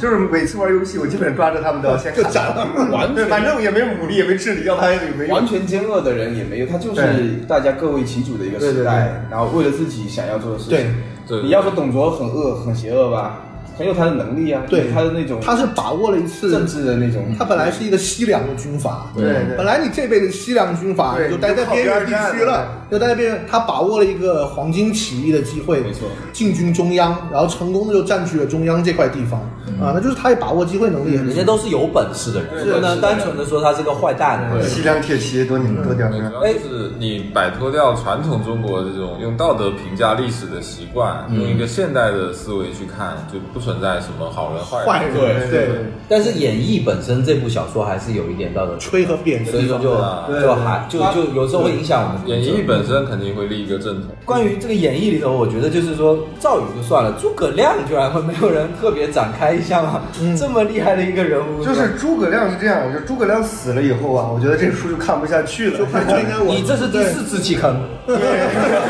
刘关张对， 刘关张、诸葛亮死了，你后面看啥是吧关张加？诸葛说亮实话，你们看当时，比如看小说或者看电视剧的时候，诸葛亮死了之后的剧情，你们真的很不好就。会记得吗关注度就下降。其他的我不说，你说像蒋舍这样的，嗯以亲蜀派啊以蜀为最大的这样，嗯诸葛亮之前啊，你不说蜀国是无敌，基本上是这个就是呃，就算是打一个小小的败仗，也能把这个后事诸葛亮跟你把后面的事给处你理就的感觉他都在赢对了对他都在对，基本上都在嗯赢。没错，就哪怕输也是输的战略性转移嘛。对对对，你诸葛亮与先允了之后啊，就是剩下这些蜀国这部分人啊，似乎就没干出什么大事来。但是你他主要描写这部分呢，仍然是在描写诸葛亮的后继者姜维啊，姜维，继续北伐的事对情对对。但是这个战果就明显不如，明显不就如力有不逮丞。相。但是对我觉华得中原还但是我觉得姜维还是挺还可以了，就是一个少年，说实话，智力、武力都挺高，是吧？而且能够继承这个遗志，嗯，去做这个事情已经很不容易了。你就不要指望着人家真的能够在逆天的再去做他这个事情。有点像是延续了诸葛亮的一点梦和遗憾，对对但是最后还是没办对对法。诸葛亮其实是一个特别割裂的人物哈，就如如果是看演义的话，诸葛亮真的是完美无缺了。嗯，但是大家好像现在也很普及了，就是说演义的这个吹诸葛亮是啊吹得过高了。嗯，因为那个谁，鲁迅说过嘛，诸葛多智而进妖妖啊诸葛多智而近妖，刘备掌控而嗯进演义里头，甚至诸葛亮连相貌都是很牛逼的，很清秀的，啊对对对嗯什么七尺身材啊，好像据说对就个子又清高秀，好像啊而且没有缺点，对对，除了老婆丑一点，一点是吧而且真的是那种智将，他当时智将打仗的时候，真的是跟吕布这个武力打仗那种碾压感啊，对对对对，把对方什么就是舌战把群一儒啊，群人玩的团团转玩的团团转，就对，感觉没有能难倒他的事。是是。然后，那就是我如果说让大家用一个词或者一句话来形容一下你们对三国的感受或者理解，你们会用什么？这样，我们先从大熊老师开始。嗯，这那我就是想说，我之前好像也有提过，我觉得三国就是一个，如果用个字就是那个三个火的焰。嗯啊我觉得三国它就是三把火。啊，首先，这个跟火有点关系，因为汉朝是严汉嘛，他们汉朝是火以火为尊啊火德的，啊对火德的这个这个朝代。然后其次，它这个故事整个故事有三次大转折，就是都跟火有关。嗯，第一个是官渡的那场火，火烧那个那个乌巢，乌巢我这一把火就把那个什么袁绍的势力，嗯啊，他就扭转过来，变成曹操伟大，北方就基本上被曹操给统一嗯，了。是的，。第二把火就是赤壁之火，呃，确立了三国鼎立的，确立了三国鼎立啊，然后第三把火是那个夷陵之火，就是把基本上收就尾让它走向了结局对，因为它产生了这个天平就打破了。对对所以三把火就基本上那时候还幻想过写一个跟火有关系的故事， 就是就玩是火自焚就是有有有一个什么神啊之类的，就这三把火把它给啊可能这个人就潘凤吧， 火凤火凤燎原，安凤的故事，哎 呀，怪不得那么早就领盒 饭，五虎上将就上面还有一个神啊之类的神教 神将。啊对，火凤燎原，啊，行，大概是这样。我觉得这是可以归纳出它三国的脉络的一个字。嗯确实嗯是，确实其实火，我觉得是一直贯穿整个《三国演义》的故事当中。对蛮经常从出最现的早这黄巾军，然后就是这个黄埔松他们就火烧黄巾军，火烧博望坡那个谁博望坡新野呃七擒孟获的时候火烧那个藤甲兵，很多很多用到火对。其实火和水一直是贯穿在这个《三国演义》里边儿，关羽不管是水攻还樊是火城攻，对对对，这说明就是《三国演义》里边儿关于计策，他不会实打实的用这个兵力去给你硬扛的这种东西，是吧？火又是诸葛亮的特殊技能，诸葛亮是火神啊， 好像《三国志》十一流，诸葛亮就是火攻啊嘛，诸葛亮也是一辈子爱用火，一辈子在善用用火攻火嘛。。啊然后他据说好像他自己是说，就是用火攻折阳寿嘛，就是这个东西杀伤力很太太大广嘛。了然后他就就是是看着那个火烧藤甲兵的时候，实在是于心不忍啊。对，是还有一个就是司马懿，那个就是差点被火烧嗯差，点火烧死，结果天降大雨，上天降大雨，这就是水火之间这的就是天这个就很中国文学了，是是就中国文学家这种桥段就很吸很吸引眼球的。太厉害了，太厉害了。就全游里头就是没有一把火，诸葛亮自己可能一不小心被烧死了，真的真的真的。哎呀，对，然后全总，然后如果说让你来，我觉得就是简简单单说，就是三国，就是我觉得中国史上第一奇书。嗯，就是我觉得我还从来没有见过这样一部书，它能把这么多的要素要素，就刚刚那个 Jerry 之前也说过，我们最近很爱看的《权力游戏》。嗯，《权力游戏》它涉及到了就是比方说战争、嗯、战略、战术、男女之间的情爱、英雄角色、美人角色，然后优秀的这样君主角色，然后之类的人物和人物之间的关系，嗯诸多要素，包括政治上的这样斗争啊之类嗯的。那这些三国其实全部都有，甚至包含的比较还广泛。比方说三国还有像刚刚那个你那位女学霸说的，嗯，还有很有文学性。对对，曹操这些人都是著名的文学家，曹嗯对操吧应？该是第一流文学 家，是是是是，就是很难想象有这么一部小说形式的书，能够把这么多的要素放在里，让各种各样的人都能在其中找到，就是属于啊你们这个爱看的点、喜欢的部分。所以我觉得《三国》这点真的是很了不起。嗯对，啊，就是为什么四大名著中，就是《水浒》啊，跟它比相对格局就低一点对，那就《水浒》就是就是没有这方面的东西，只是一群草寇嘛。不如它广。对对对，英雄故事啊，美人故事啊，这个政治战略嗯啊，什么都包含，然后什么都也很优秀，这就是三国我觉得最优秀这的嗯个宝藏是是很值得深挖的。子规是我觉得一个字就很难概括。然 后我我觉得就是三国应该是中国整个历史上面就是最英雄主义跟浪漫主义的一个朝代。呃，因为往再往后，包括有一个问题就是说，因为为什么三国好像英雄辈出，嗯就是这么的精彩？我觉得就是当时的中国就是还没有定型。啊，嗯就是这个国家它的形态还没有固化。嗯，你包括从这个唐代往后，就包括前面聊的嘛，唐代往后科举制巩固了之后，嗯就是我们国家一个一方面皇权把这些的大地主、嗯大门阀、地方豪强。已经全部铲平了，嗯就是为了这个中央集权，为了统治的这个安全嗯和巩固，他把这些地方豪强铲除了之后，整个国家就是扁平化，就是嗯皇权，然后统治这个农民，社会上就没有这种空间了，嗯，包括没有上升的这种渠道。对你就是，而且科举制这样一搞的话，大家想要上升的唯一的渠道就是去读圣贤书。这个习武人他的地位，包括他的尊严、他的荣誉感，就变得非常的低。对你这么一说，好像确实从三国之后，这个中国人的尚武之风好像慢慢的就我变觉得得，我枪觉打得是对从对那可以出个政权唐代之后，就是唐之彻后底对的对这方面就是彻底的颓。对，你像那个魏这个晋朝的时候，就已经魏晋之风，大家就服用五石散，然后就是文人的那种，对慢慢的演做变派过来了，都变对，就变慢慢的变就过来了感觉没然有后这到个，了那个像宋朝，都是已经是重文轻武，到了对对今对天对对对很弱的一个比如说刚才讲这个文学嘛，比如曹操是吧？建安之风这，东临碣石，以观沧海，这多么豪迈！那包括到唐代啊，李白，就是还有这种男子气概的嘛，就是而且我们知道唐代就是他们这些有身份的人都还是配剑的，嗯，对，啊，就是民间还有这种习武的风气。那到了宋代，它整个宋词都这是种已经有小鲜肉了， 对，直男已经不吃香。开始走 idol 社会的环境就是整个已经变化了，但包括后面就更不要讲，包括整个呃那个军事上面这种战力嘛，就是你可以看到宋代它是一个从一立国立马打不过这个外邦的这样的一个嗯电视中央皇权，因为它政治结构变了，杯酒释兵权嗯嘛，它也是前代的结局，就是五代十国的乱，让宋赵匡胤怕了，他最怕的是对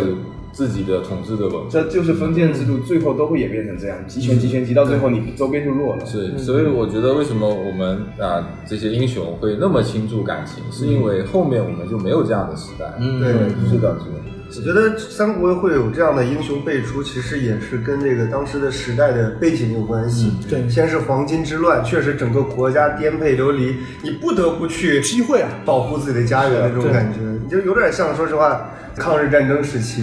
是吧？那时候名将也很多，不管是国民党或者是共产党，就都为了大义。对，为了大义，为了民族，我觉得就是会有人去愿意时势造英雄对对，吧时势造英雄其实是有这对，样的然后我觉得三国的时候，你看这些英雄，他们是文武兼备的。对比如说像一些大家族，比如像袁绍嘛，四世三公嘛。嗯。那像曹操这种，就属于稍微晚一宦点的官之后晚一点的豪门，真的是宦官。就比如说，你看他的家族也是就是。一群的武将，就说这些人，他要治理能力，他有治理能力；要打仗，他能打仗。包括后来司马氏也是。再往后面的这个中国，你就是文武就分的很清楚泾渭太分明。对你文将就是文将，而且文将的地位永远就是比武将居更高高，变成武将后面的武将呢，本身文化修养啊各方面就得达不到这个甚至都不能接近这个文臣的这种程度。后面后世的我们当然也有很多这个英雄人物，但嗯是你总觉得说跟这个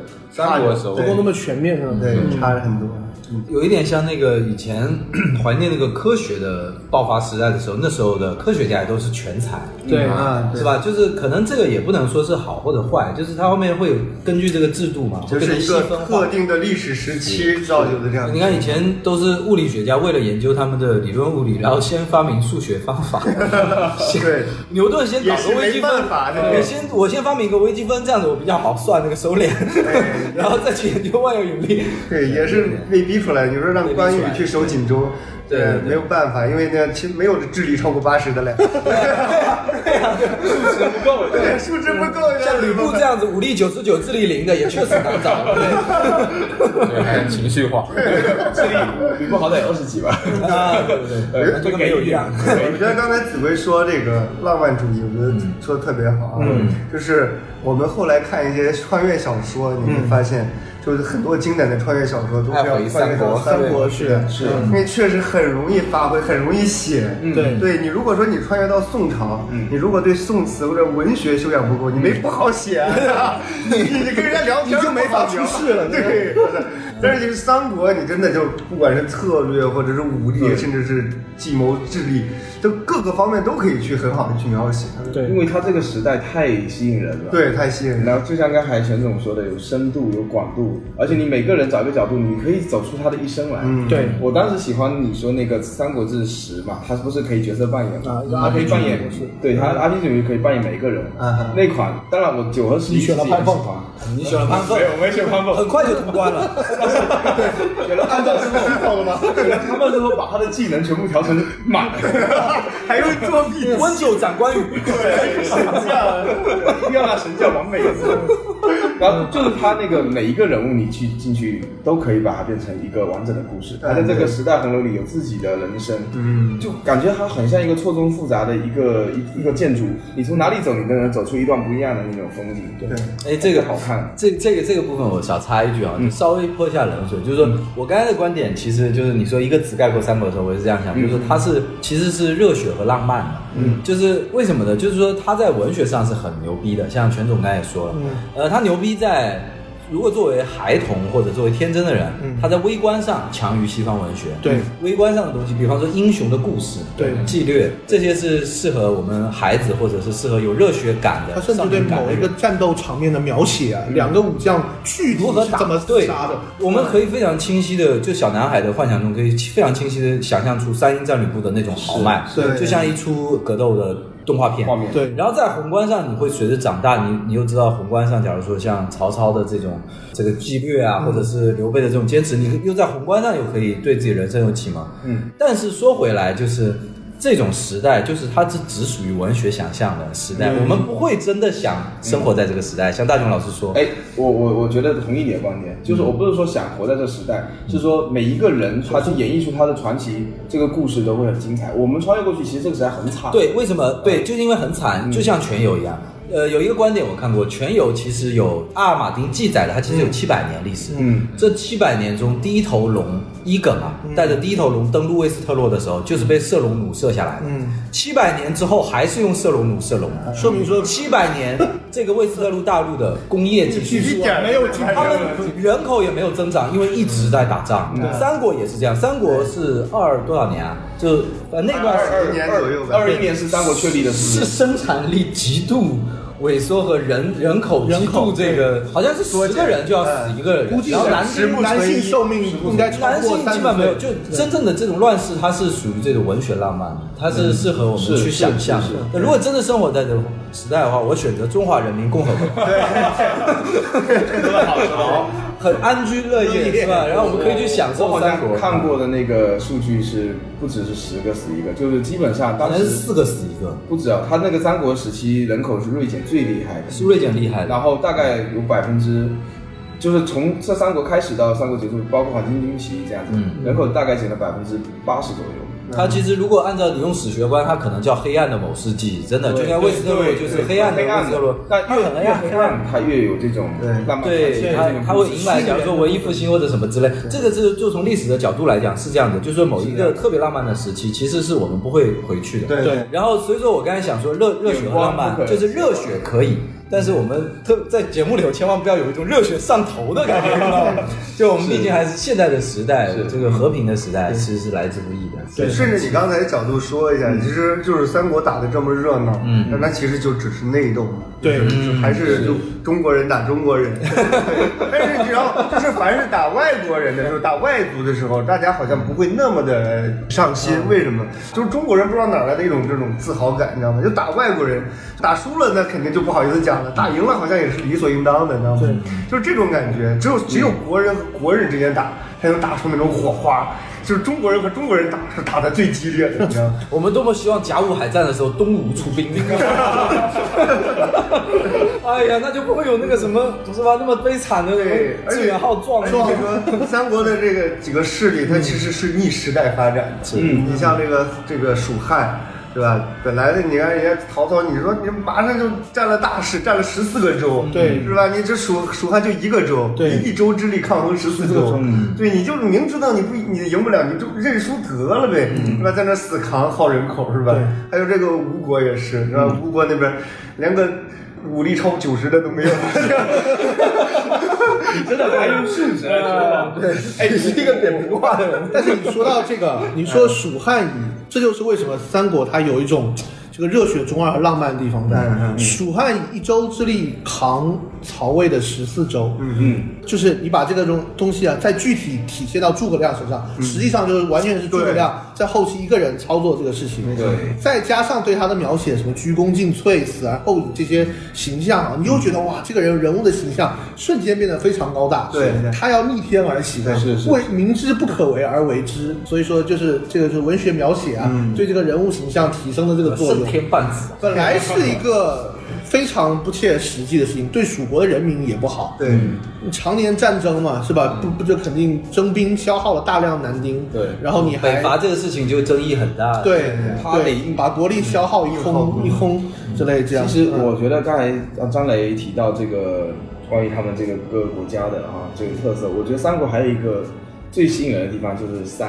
因为山嗯如果是那种啊三体的三，对不对？对，平衡不稳定蜀的。汉如果呃像那个楚那个汉朝和楚国那样子的对立关系，或者正和邪之间的关系，反而就没有那么吸引嗯人，非黑即白。反而嗯是三三国国人之间的这个三数字很玄妙嘛，三者乱，对，对三者乱。中国我们讲那个三这个东西就讲得很复杂、很微妙，加上三国它是刚好这三个国家就各有自己的特色。比如对说像蜀国，它那么又是主角，看起来很弱势，但是它后面居然能够扛扛得住他们。三个国家都有，比如说曹操，我记得当时玩过一款游戏叫《三国群侠传》，你们可能没玩过。呃，我也玩过，有给他们三个人物设计了一个被动技能，但我觉得他们设计这个名字还挺好的。嗯他说曹操的被动技能叫趁势而起，啊然后那个孙权的技能叫逆势而行，嗯哼刘备的技能叫待机而动。啊 我觉得把他们这有道理个有道，理把他们三个有道理君主、三个人的这种战略都很有文学修养的一对而且群策是划啊。他们很合适我觉得那个策划他是有读三国的，而且把他这个东西跟他的技能啊、战旗的技能结合的挺好的。嗯，然后我就觉得这就是他的魅力啊。对他制衡的很好，像一个稳定的三角形。然后你可以喜欢蜀国，你可以喜欢魏国，你可以喜欢吴国，但是你喜欢这家也打不过另外两家，就都都互相，最后就是一些对偶然事件导致最后三国的结局。是，对，对，刚刚大雄老师说这个三哈，其实我还正好专门看过一篇文章，讲为什么是《三国演义》这个三，其实不单单是指三国，嗯，三国起始于什么地方呢？起始于黄巾三兄弟的动乱，嗯嗯嗯，张角、张良、张宝这是三个人，是是，往下引引出了什么呢？引出了刘备三兄弟，对也是三，刘关张三个人，对再往下是引出了三国，就其实三国那篇文章讲到很多部分跟这个三啊。都都有都关系息息相关。当然，从这个标题上的意思来讲啊，有点胡同味道， 有点那种标题党的感其觉。实其中可能还有很多很多部有嗯分有三这个要素的。三把火嘛也是。对对三对对三确实，它其实就是文化取制衡与不平衡之间的一种对关系。对，天下大事，分久必合，合久必哎分，就是这种乱的乱的那种感觉。三体也是一种乱，三体的就是来源于也是这样的嘛，三颗恒星就糟糕了对。糟糕二的话就是你二元互换换来换对去对对对，所以三国三国它这个有一点文化，三的文化色彩在里面。对一一家的除了三，好像还有个五嘛，因为你看那个五虎上将虎上将，然后那个魏国的五子良五行有但吴国的是真的凑不齐五个，武力八上八十 的。哎我经常在网上看贴吧里面帖子说，你看蜀国有五虎上将，魏国有五子良将，到底吴国能排个什么将？呃，应几该个也名字能排吧，也能还还是可以排。呃五大美人，不，吴国呃，周泰、甘宁、韩当韩当当当呃，就排不出五个吗？太太子嘛，对五吧？大海军将领，其实对啊五大三水贼，如果算上君主，那就是孙策还是可以算一下。对哦，那就死的太这只早能了。硬凑嘛，硬凑硬凑。他们那边吴国就靠武将靠的比较少。但是人家这五那个什么五虎和五子良将，他是一真的有啊，真的有历史上就但是哎，咱们福建是属于吴国吧？吴国，吴国，吴国。其实吴是南蛮还是吴国啊？吴国，吴国算吴越的，嗯他算算那个吴国南部的。但其实吴国很适合凑这种文武双全的儒将，凑啊对是可以凑出来的。啊像周瑜也算文武双啊全，他周瑜可以带兵打仗，还有那个鲁蒙，对鲁鲁蒙也是他他陆嗯逊士将是很多的，士将是很多的。他不靠武将，他靠在智吴嗯将。国这个领南方导人系统这个传承啊，嗯传承的很好，嗯就是吴国的这个大都督这个哎，官对，职，它政治结构非常大都督这个官阶从周瑜始，周瑜是第一任大都督嗯嘛，他是跟着孙策开国的，对，再往后周瑜死了之后给鲁肃，对鲁鲁肃肃给了之后给吕蒙，嗯吕蒙给蒙吕给陆蒙逊死了给陆逊对，他们之间传承没有出现过什么，比方说权力斗争啊，都是一代一代很顺的传嗯哎，承。而且吴国相对民主，它是那个孙权正好又是一个不是那么压制力那么强的皇帝，然后那个他底下有很多的事情，包括当时诸葛亮过来舌战群儒也是不是就议会，议会人家议会，然后包括他的船也是这样的嘛，但像那边是其实他的这个民主是迫不得已的啊，那当然对当因然，为他那个东吴这边的这个门阀势力其实反而更强，对对对北方都打乱掉了，你知道对，它吗？是一种表面民主，对，所以但至少门有阀当时就跑到真的跑到福建这边来了。哎，有没有觉得，就从政治角度上看，三个国家有三个风格，这边是民主啊三个风风格，对对北方曹操就是那种独独大的，这边是有一种兄弟情感的那种嗯连结，家族企业，家族家族企企业业各有各种特色。对，家族企业说到家族企业，我觉得非常好玩的是，呃，那个你也谁，是家族企业不是不是不 是，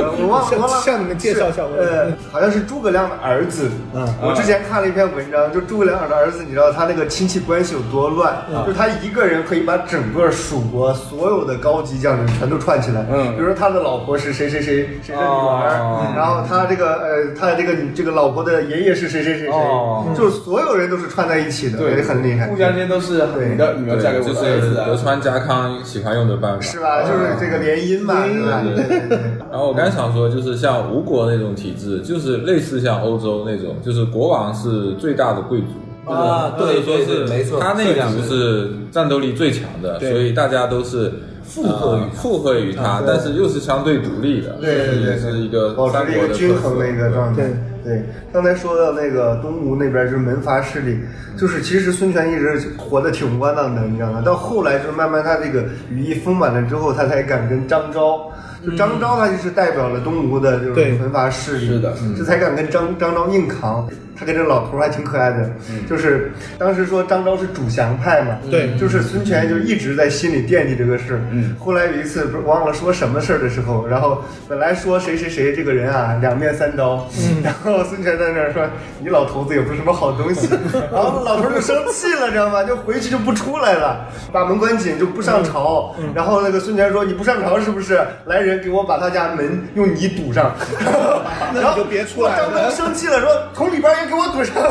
对，两个人这边搞死自己， 对，挺有意思的。哎，我还以为他说这个人两面三刀，他说你是两面张昭，这他妈啊不见谐音梗。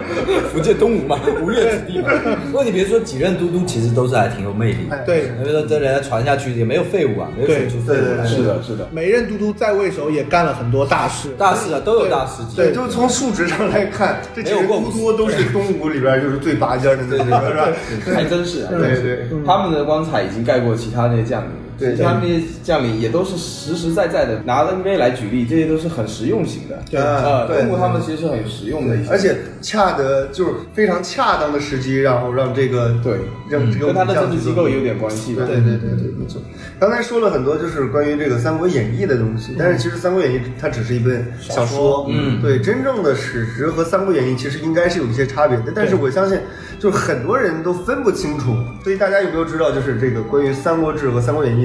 就真实的区别有什么呢？哎，戴腾老师，那个，我就先讲两个大家比较熟悉的，就是诸葛亮和周瑜嘛。嗯在大家印象中就觉得那个像赤壁之战的时候，这两个人交锋的时候，诸葛亮是那种神机妙啊算、足智多谋，然后把周瑜玩弄对，于周股掌。瑜心胸狭窄，对，周瑜心胸狭窄，然后又比不过他，然后对所以就就会有这种余量之恨啊什么之类的吐槽啊。但实际上在历史上去看那个史书《三国志》里面写，周瑜完全是另外一个完全相反的形象，嗯因为说他性恢阔，其实就是这个人心胸广阔的意思对。嗯啊，很有雅量，然后还会弹琴，徐有物、周郎顾什么的，对对嗯就是是一个很完美的形象，而且足智多谋。再加上在历史上，其实赤壁之战是他主导的，对并不是诸葛亮，而嗯而是这个演绎的这个罗贯中，他把他很多故事都套用在这就个。按照史实，来说，那个时候这个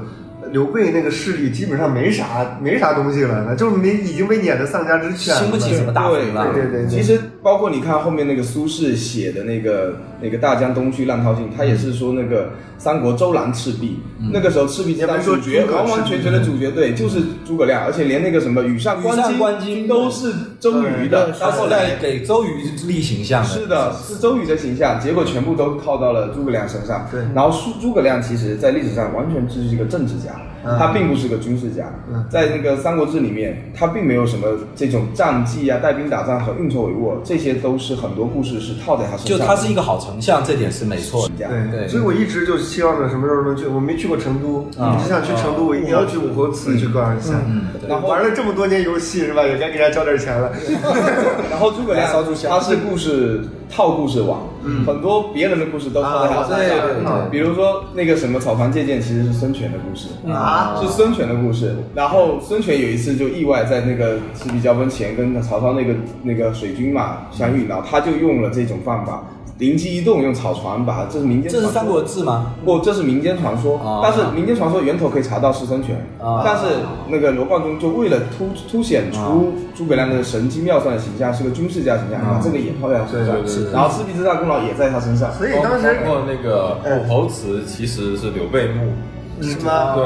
就刘备的墓就在那啊那。无所谓了，哎 但是成都 反正都是但是成都人民还是比较呃呃怀念诸葛亮感激诸葛亮的，他还是有做在对就做总理啊，做丞相的这个地他方，是政治上他其实是很强，对，还是很强的。但我们最后大家的百姓们的印象中，他却是一个军事家，啊他是一个这个军事谋略家军事所以当时刚才那个说到那个草船借箭，我小时候看那个的时候，我就想曹操为什么不放火箭？你就是想搞死诸葛亮啊？ 啥条件大黑夜的大晚上你放火箭曹操不了？太爱用火， 哇，你还在那喝酒，酒都热了，你还在喝？ 你把煮酒的那个火拿去给箭了，我记得包括那个啊空城计都都都啊不是那他个的，也是谁的？好像是曹操还是谁的，反正给嗯盗用在他身你就上。派两个侦察兵进 我去看过一个视频，最好笑的，有有一个演绎的诸葛亮，当时在司马懿兵临城下的时候，他在那边弹琴嘛，司马懿说：“哎呀，里头可能有人。”诸葛亮就非常牛逼，大喊一句：“ 哈哈，如可识得这空城 计！”对呀，直接喊出 来。司马懿想想，哎呀，这句话信息量有点大， 可能是他当时搞晕了。对，当时说如可识得这八门遁甲之 术。 反正当时有一种也不是阴谋论吧，也就是诸葛亮当时选谁去那个放曹操，他其实是有经过深思熟虑的。如果你选张飞去放曹操，肯定不会放过曹操嗯一刀砍但是曹操死了对蜀国真的有好处，哎就就没有好处。对对他其实故意，因为他他故意他是已经想到很远了，他想到曹操对关羽有恩，嗯借着这次机会让关羽把曹操放了，他下次再见面就不会留情了。搞一千万不能把第一给干了。对他， 他现在把曹操弄死，这时候孙权就赢了。对对啊对，所以我觉得这个我是认同的。诸葛亮他最后可能有经过深思熟虑，所以说，安排华了容道放曹操是真实的吗？保万报放曹操不知道是不是真实我的我相信从军事角度，这个军事角度可能他顶多也会把他擒住不杀，但也不能说直接放，因为你即便是杀了曹操，他们他曹操还有儿子呀，对对对对对吧？从这个文学角度讲，我觉得就不是真实的，因为它肯对这么有文学性的东西，应该是他设计出来的。对哎，这就我就想接张磊刚才的话，就是其实演绎跟那个劣质啊，它肯定是有很多事实上的区别，但是对我们来说，我觉得最大的区别就在于这个罗贯中他是有文学塑造的能力。对对就比方说放曹操，他可能跟那个《三国志》是不一样，但是他这里就显示的就有一个人啊，曾经在他这个就是撤退过程中，撤退过程中，然后这个人呢受过他的恩，然后呢对他有很复杂的感情，然后就一己之念、一己之力放走某个人。他他又写了谋略，又写了人哎性，，对而且关键这个桥段写的还很有趣，是曹操在那哈哈哈哈对笑笑了三次丞相为何发笑？下对，就是这。一定要有个捧哏。 我真的觉得曹操为什么认同我认同易中天说的，他就是个可爱的奸雄，他经常在遇到这个危险 的时候在那边搞笑呢。他是不怕打脸的。还有这丞个相为何发笑？马超追他，他还割须弃袍嘛，割须弃袍前面说你看那个穿红袍他也无所谓形你要把红袍给他扯掉，对对那个做那个长须的是曹操，曹操开始割胡子。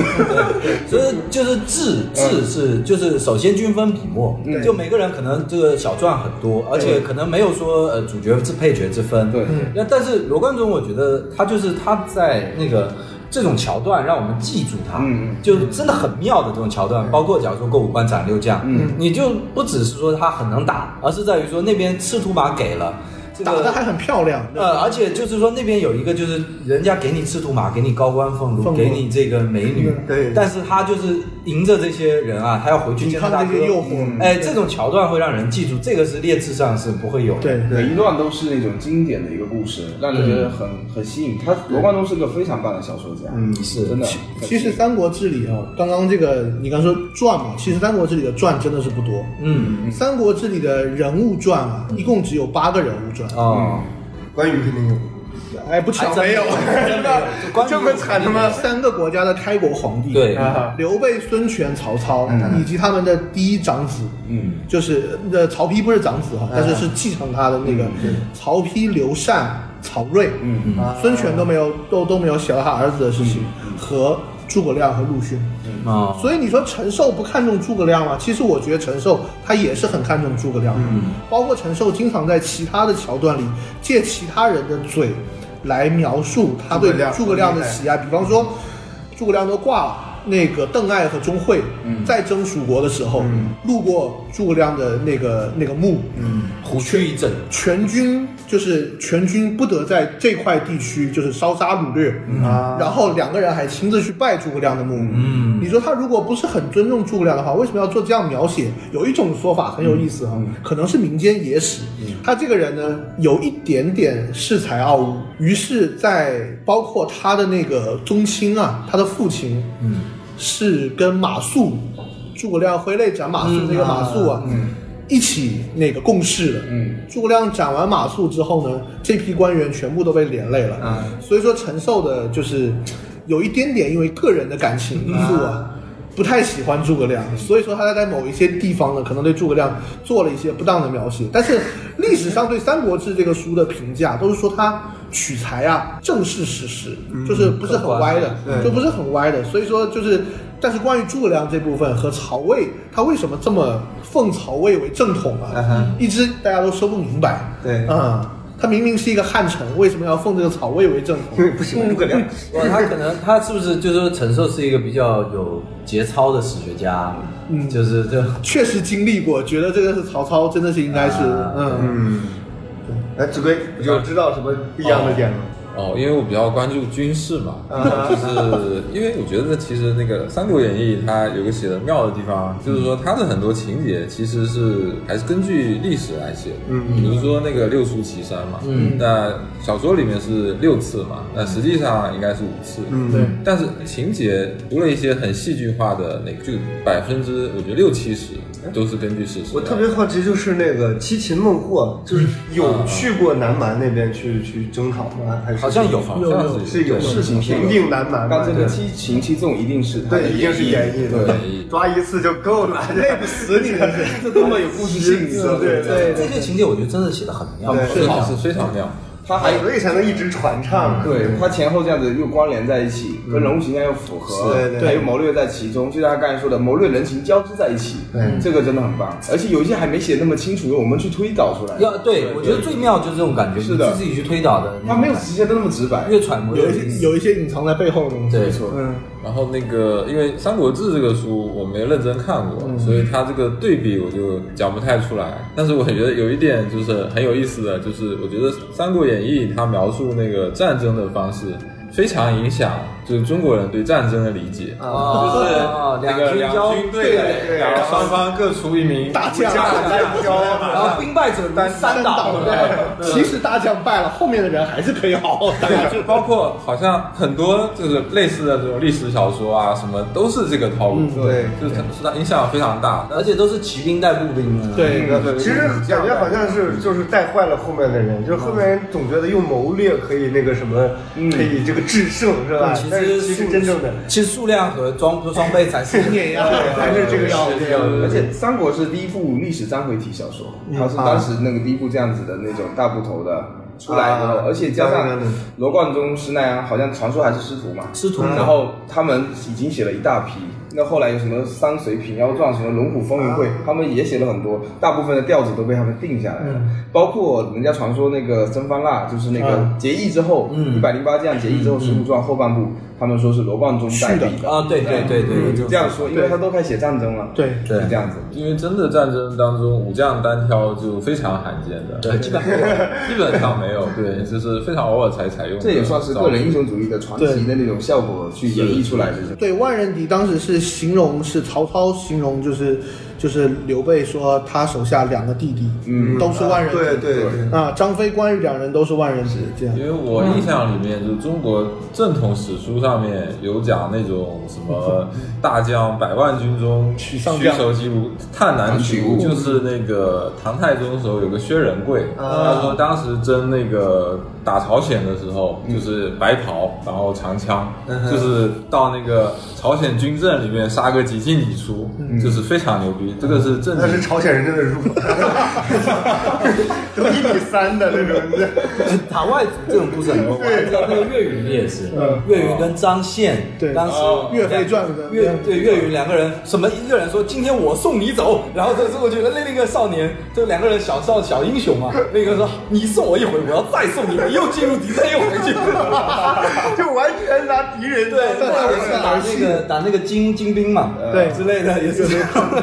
酷岳家军非常酷的一个长江一一柄我大锤们，其实是内地呃内心里可能知道这些故事不一定是真的，但就是很爱看这样子的对故事，对好玩对。就包括那个我我之前来之前录，就是说一部小说啊，贡献了我们可能成语的百分之四十。对你看《三国演义》贡献了多少成呃非常语啊？多什么呃望梅止渴，望梅止渴呀，什么七进七出呀，什对啊么连也哎不能连赢对着算太多了呀不能连赢。着算每一不能个连也算我们每一个鞠躬耳熟能详的故事，桃其实园都结义啊对对啊都形成了一个俗语或者成语。对这是大学教语文的对。对，好多他这个每一个故事，因为我们《三国演义》它太深入人心了，对越深入人心的越能变成约定俗成的东西给大家去分享。就是不止我们是这个时代，我们坐在这里说它深入人心，应该是从当时这成语诞生的这个时代，就是因为当时的老百姓是也深入人心，才形成了成语。对对所以你知道后来就是在这个三国时期之前，形容一个人勇猛就是什么武之樊哙什么什嗯么。对但三国之后，然后就形容人勇猛就是关张了。嗯这就是可想而知关张在这个武力、这个军军事统帅这方面的这个影响力还还有有比较高智力就是赛诸葛，啊，对对对，赛诸葛形容一个人就是软弱，就是在于不武。对，你看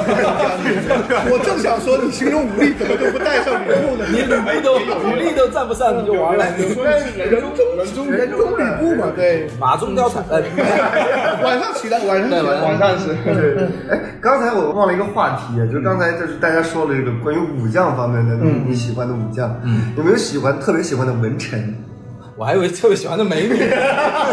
美女就那几个，我都喜欢。 文成那个我喜欢郭嘉，郭嘉，哎呀，哎呀，那那郭嘉太强了呀！很多人对有人说，如果郭嘉没死，那天下是曹操的。曹操自己说的啊，呀，曹操自己也这么说对的，还有他说说嗯郭嘉什么一骑定辽东，还有最后一骑定辽东嗯包括呃，如果曹操如果郭嘉在的话，嗯势必就不会这势必样就。不会这样了。他那是怯怒于手下，错反手给一巴掌，都不如郭嘉。对对，但很可惜，他就是早死。但是我看史，就是那个包括史书上记载的时候，好像他们会把那个郭嘉没有定的那么高的一个，因为其实郭嘉确实没有给曹操出过多少太多的历史出过多少计谋。郭嘉最著名的就是打袁绍前嘛，提了一个十胜十败之计，主要就是就是给曹操强化一下信心。啊你这次出去打肯定赢，但是人说曹操这个人啊，平常说的最多一句话是什么呢？甚合孤意啊。意思就是你讲的这说个到，我心坎里了你讲的这个话，我早就已经是这么想了。对你不然的话，这你个再台怎么阶给的好，对对，你不然你再怎么讲也没用，对不对？啊，所以说他就说这个这个国家平常。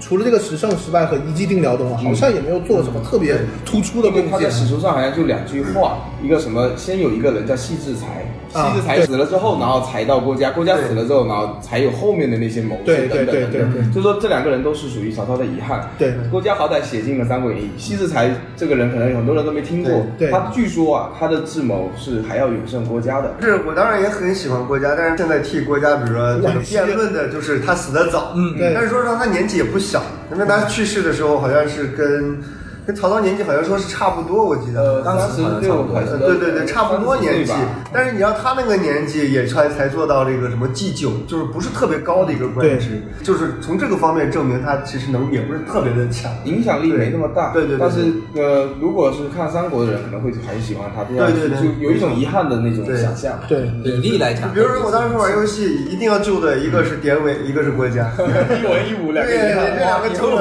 跑跑上去，典韦不好救吗？我一定要他们活着。对对对，我 典韦为什么死？因为曹操进城，君城中可有妓女否？没有妓女，那有人妻吗？没妓女人进来一下，很实在，很实在，很实在，表达自己内心。逼着我要砍死你了，真的是。还有这种客人，可能是典韦。主公，你看我行吗？你玩我吧，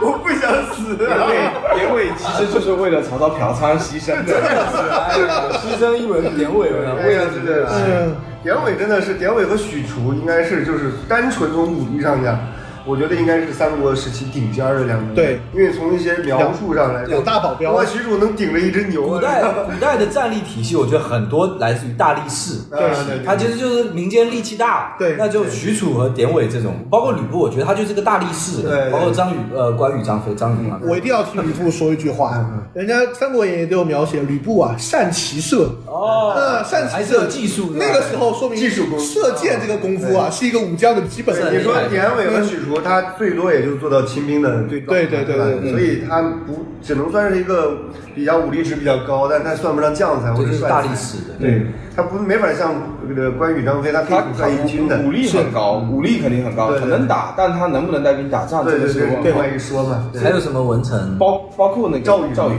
赵云嗯赵云，人家说赵云是刘备的保镖，典韦是曹操的保镖，对对对就是贴身保镖的那种身份。对，文臣还有谁？文臣，文臣那最厉害，我觉得还想必就是蜀国曹那那几位了曹操、曹不曹操下面曹操的谋士集团嗯，荀攸、荀荀彧、攸荀氏三三三雄还是什么？荀攸、荀荀彧、荀荀是叔侄两个，叔侄呃两叔个侄两个，还有一个荀什么我忘了，两但是有一个那组个合比较少的。你们你们讲到文臣好像没有什么特别，我我想讲一因个，为文臣就不能打仗。我我我我我我想我想讲一你个，先说。你们知道杨修吗？就是烤鸡翅的那个吗。是这样子，是这样子鸡肋，哎，鸡肋是哎是这样的，就是包括刚才大雄老师也说，就是在《三国演义》里的描述，好像以前古代的文臣有点像，就是说。我有一个妙计，对然后呢，然后这个妙计，这个人就好像特别厉害，对，人他就是生平中贡献过好多妙计。嗯，那你想啊，历史肯定不是这样子，对对就底底下人如果都说，哎，我有个妙计，那我就开脑洞就 好了。那最后最后你考验的是主公啊，我考验你哪条妙计啊？你对这条妙计万一让我中死怎么办？对那所以说，其实我觉得像杨修呢，他就是就干脆按演绎的方式来讲，嗯我觉得杨修是这种妙计体系中间的啊，我觉得他反而是比较有意思的一个人物。为什么呢？他就真的纯机灵嗯他鬼是，抖机灵，然后他教会我们一个道理，就是说 不要等机灵，抖机灵千万要学招会来杀身之 装装逼一定要装装对人，你面对的是一个那种大孩子，你知道吗？对，我就不允许你装逼，你装到我头上来，那种对没错很会长，不要跟曹操很会猜字是吧？对，很会玩，很会玩当灯谜 是吧？是吧？这种这真的还蛮有意思的，应该是说，因因为为每个人物形象都很有意思。对，如果你说像郭嘉或者像什么呃诸葛亮这种给妙计的话，我觉得你让杨修活下去，这种人肯定不少妙计啊，是这么机灵鬼是吧？但是就特别有趣是吧？然后最后死掉了。说到文臣，我这边有一个点，就是就是诸葛亮、诸葛家、诸葛他们家就很厉害。你看他好像还在在三个势力当中都有自己人，哦，就是你不管哪个活下来，对，有一对，句话叫做“鼠得一龙，无得一虎，未得一犬”，一犬他们家三兄弟的对地啊对位。对，就是你哪个地方得势了啊，我们这个家族不会被灭。反正就是不管总决赛怎么打，格林都会获得总冠军。对对对，你还别说，你看你们刚才提文成就更多集中在魏，好像魏那个这个智囊团比较多对我刚才本来想讲一个是什么，你知道吗？就是想讲了一部漫画叫《火凤燎原》。啊，这个全哥火最凤爱燎原你也很喜欢啊，里面不就是那个水镜八旗吗？水晶八旗，他把那个水镜集团把那个魏蜀吴三个国家的那个智囊，他都设计的，他是也有根据史实去改对编对的。诸葛亮才排老四好像，诸葛亮排老老老七几啊不关键啊，老几不关键，但是他被封了这个卧龙。对嗯他这个卧龙在火凤燎原里是一个就是对顶级的两位谋士才能没错封出来的称号。嗯，他很酷啊，他那个面具得摘了才算出道， 是吧？那是一个出道，是那当那那里边排第一的是谁？大哥是一个原创人物原，他创但是他他不是他可能就是跟我们玩游资历戏最老自己设计一个人物，张磊一百一，哎，我觉得火凤燎原好的地方是，他对于《三国演义》的解读更深入，还加入了史实融在一起。我觉得《火凤燎原》好的地方就是他对吕布这个人物的 描写，深得我心。我也很喜欢，深得我心因为他他有一句话说，吕布以前他是当过主簿的，所以他应该是个文武双全的。对而且你一个天下第一的武将，你怎么可能智力是个上面是一个弱者？他是二次创造，就跟那个《三国志》《三国演义》就是《三国志》的二次创造，没《错火凤燎原》是对《三国演义的的二次再创造造，是是好的再次创造上去，对而且那很个袁方就是你说的虚构的那个袁方嘛，就是袁绍的一个二儿子还是哪个儿子？他设计完之后，他把很多在《三国演义》当中还有一点空缺的，还有一点让你搞不清楚的地方，嗯用这个龙给它补完了串在一起，我觉得这点很妙。对，然后包括郭嘉，他说郭嘉那个把他的字啊“奉孝”都拿来解读，有什么“奉孝杀戮之计”，就是当时他所谓的奉孝中不。中二，厉不厉害很？中二吧，很中二。他奉孝就是说，曹操他的爸爸不是被那个徐州的那个陶谦，他的手下一个手下给弄死了嘛，然后他就要借这个名，其实他未必是真的想要替父报仇，借这个名他是想把荆州、青州还有徐州那边给他收复过来。嗯，郭嘉在这里面还蛮黑暗的，就是他的黑暗折折折了他的寿，反正这些都源源自元气说了，对就很有意思脑洞。还我刚才我刚才是想说，就是说你们讲到这个武将，就更多集中在蜀国嘛。讲到文臣，大家就很自然的想到魏国魏这国样。但是魏国，你有没有想过，就像你刚才说的，就魏国得一犬嘛，嗯就魏国的新来的人啊，就待遇都很差，包括那个谁陈述嘛，嗯，啊是吧？嗯不发一言嘛，对，徐徐啊徐呃徐庶嘛，徐庶徐庶入朝已经入朝营一言不发，对，就就曹生操不的献计。曹操的想法就是，反正我这边多无所谓，对说话没关系，我把你只要签他那下边来少别，就行。对我把你签下来，签下来坐板凳，坐板凳，对签下来对坐板凳对。对对，嗯，我觉得那个像魏国里面有一个人，我觉得最厉害嗯啊，不是司马懿，司马懿是呃最黑暗，就是到最后他能够完完全全嗯隐忍到一个极致，他是一个对人隐忍的极致。嗯，有一个人是圆融的极致，我觉得是贾诩。对啊贾太傅，是我之前看说，其实是贾诩打开了中国乱世，呃，就三国乱世的这个时代。是这样子啊，贾太傅为什么厉害呢？我觉得他真的有一点，刚刚大志老师说了，他长寿啊。嗯没错然后。活你得想想看，在当年曹操手下士官，又在一个战乱年代，对你能长寿，说明什么？说明这个人的这个处身之道啊哎对把握的非常的好，他能在这个乱世中，呃，不讲错话，没错，嗯也杨修嘛，杨修的法 反杨正修传人。也不把自己放到什么危险的岗位上去，没错没错对吧？对而且会养生，也不熬夜。哎对，司马懿是那种隐忍，到最后还有 野心。对贾诩是完完全全一个让自己能够在乱世洪流对对中一直稳稳的存独存活善下其去到身最的后一个的人。，对所以说生涯长是冲击力是很关键重磅的对最关键对因素。，呃，对我们都会把这个三国啊和一些像篮球什么进行一些联系。我以前甚至还呃有在一个什么呃网站上面，我中国中华三国在线，它里面有一些人就很喜欢三国文化，会做一些呃，把它三国里面设置足球队呀、设置成篮球队呀、还有把三国里面的一些阴谋论 写成一个有可能出现的故事线啊，一等一等部文艺作品其实最高级的境界就是它提供了一个文学土壤，哎它提供了一个土壤，你们自己在上面可以栽种东西。是，你可以去开脑洞去想象它后面是啊没有发生的一些事情。是没就错比如说，如果说真的是这个蜀汉最后赢了，嗯嗯那真的就是不得了，你知道吗？代表着什么？就是汉朝，嗯，就三次重生，对，就是这这真的就是天命了，你就让但是你觉得刘备如果真的称帝了，他会真的就是会奉汉室为正统吗？到他真的有哎那没关系啊，他就有这个反正他儿子当皇帝了，对他自对啊己就是这么，他就是汉朝嘛，就是汉朝的正统了嘛。对，那个就代表着什么天命，就是嗯我觉得甚至有有可能中国就变成那种，就像日本一样，啊就是你就是天皇，万世天皇对，啊然后你就是永世永远，它会有一种很崇高、很神圣的感觉，对对吧对？但我觉得这也就是三三国，刚才就是老师说的是个土壤，对所以它才成为现在这么热的一个大 IP，甚至可以说也也不知道到底能不能算是超过西游，因为西游它可能在西方欧美人中都知道，但是三国至少在东亚文化圈是一个非常大的对一对个对 IP，对嗯，我们这种亚洲人都对它都非常了呃解，，啊就是我是觉得哈，就三国这个 IP 呢，就是不会随着时代的发展而没落掉。对，但是西游呢，说实话，我以我现在的这个观察，好像慢慢的没有我们小时候那么它嗯没那么丰富啊，对它就是一条线，它就那一我条是觉得西游文学性差一些，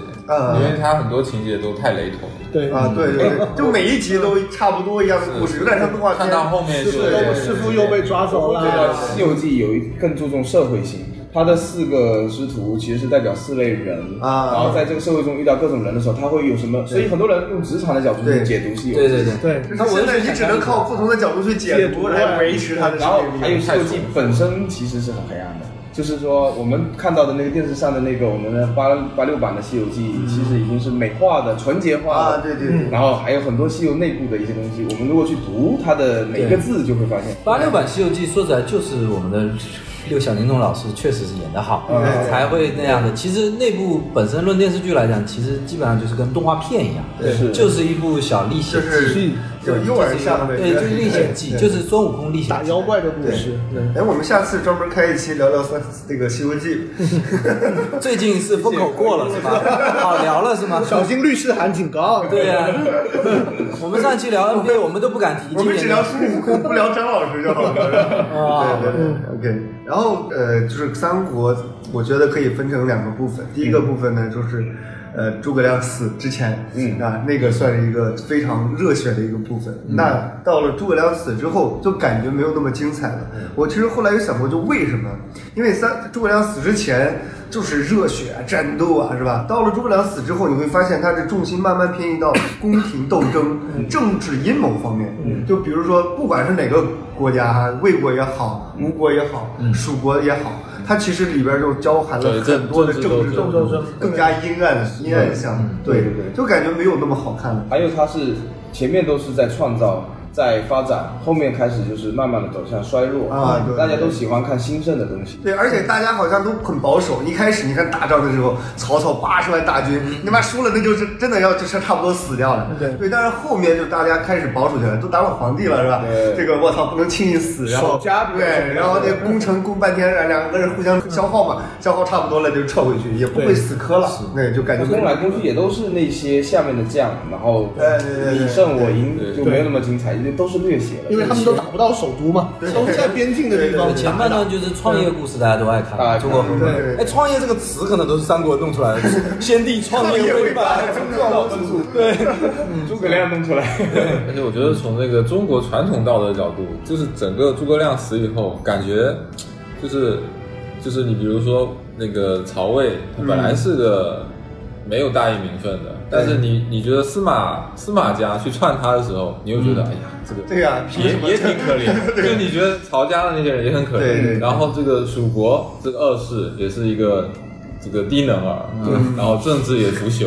对，吴国也一样，也是一个嗯暴就是感觉后代就都不行了。对生权是晚节不保嘛，然后后面他的子孙嗯也不行不对所以说就是最后一点礼崩乐坏啊了，礼崩乐坏对最后一点政真的，你看，就从曹丕之后，就再也没有就一个感觉特别能的一个人。这其实它也是揭示着封建制度，它到最后都会变成一啊种你要是世袭制的话，对，只要是世袭制，对你就没有竞争，你没看有活力之前刘备创业最大的幌子就不是幌子，就是他一直打的招牌就是我才是正汉室血统，汉室宗亲啊一，直就是这样它的有一个这样子的东西。然后那个你说玉玺换也是这样的嘛，就我有玉玺嘛，然后就怎么样怎么样，然后曹操一定要挟天子嘛，哎，天这个这个其实就是我当时为什么心想孙策，我觉得他很重实，他不重虚名的啊对他懂得他那个袁术很想要玉玺，他就给嗯他。这孙坚就是重要孙坚就是为了这个死的，嗯他知道他父亲输在哪，然后就赶过来了。对啊对，刚才说到玉玺，我觉得还有一个人还挺可惜的，就是袁绍。袁绍就袁绍，其实我觉得挺厉害的一个人，就是他是那个袁家的这个庶子嘛，对他和那个袁术应该是这个同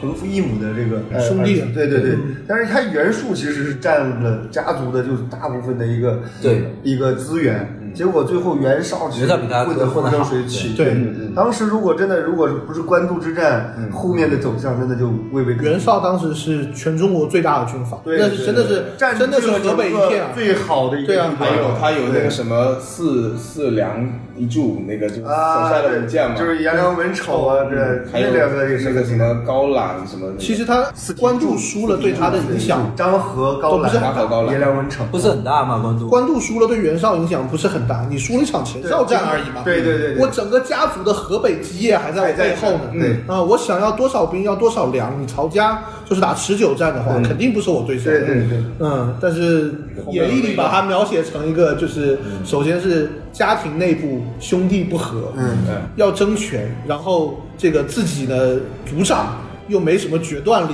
的一个人，然后又不听手下谋士的建言，对的这样一个情况。但是这种这样打一场，就是你消消耗整个心气已经没了嗯对士心气儿气没了士但气是你还可以退守啊，可是这也是好而且手下两员大将死了呀，对对这个就是也伤很伤啊。这这这这也是历史好玩的地方，就是历史真的没有如果。对呃，如果有有如果，就你们读者自己去。就像就像我说，如果孙策活着，会不会三国是他的天下？他发展极快，然后又死得极快，对对就是一个阴谋论也算是。嗯，包括袁绍，那个袁绍真的比袁术厉害很多。嗯，但是当时易中天那一期有一个观点，我记得很熟，我觉得他归纳的很好，他总是能够归纳出很齐整的这种标题。他说有三个人的。对于君王的这种态度都是错误的，嗯，就是董卓是废立，废立，嗯他废掉了原来的想要再立成为王，然后那个袁绍是另立，他想另另外一个，那他没有去想篡位，嗯但他想另另另外一个在淮南还是哪里的一个王，然后跟啊嗯中央的那个去对抗。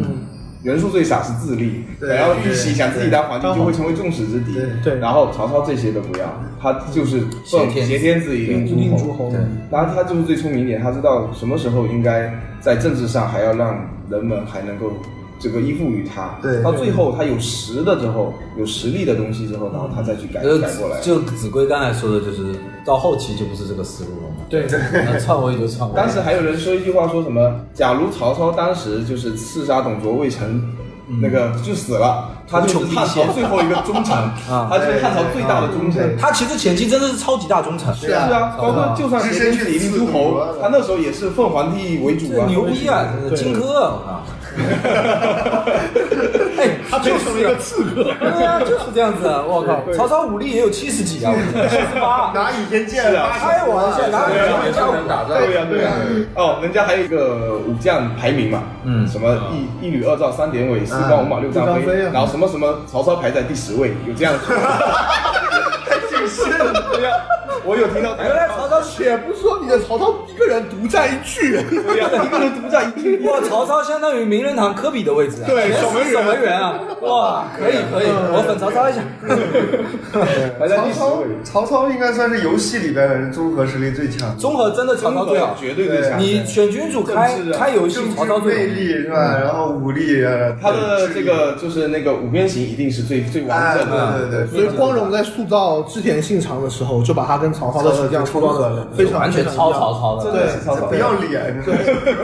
曹操的斜杠是最多的。然后这个刚才我们聊了这么多，最后我想问一下大家，就是就是为什么就单单只有三国这个时期会有这么多的英雄豪杰，包括这种至多近四妖的这种人物的出现，就其他的朝代好像真的很难。首先，刚才紫薇她有提到了对关于朝代和那个他那个时期的特殊性，嗯以及那个什么制度啊，他在那个时就是我们刚才说时势造英雄，对嗯还有一个就是这本书写的好啊，这本书里面他把人物形象他进行了适当的这种虚构改编，更突出了，把比如说嗯你说那个多智而近妖的诸葛亮，他把一些民间故事、其他人身上故事集中体现在他身上，他的形象就突出了，对但是他这种突出又不是那种，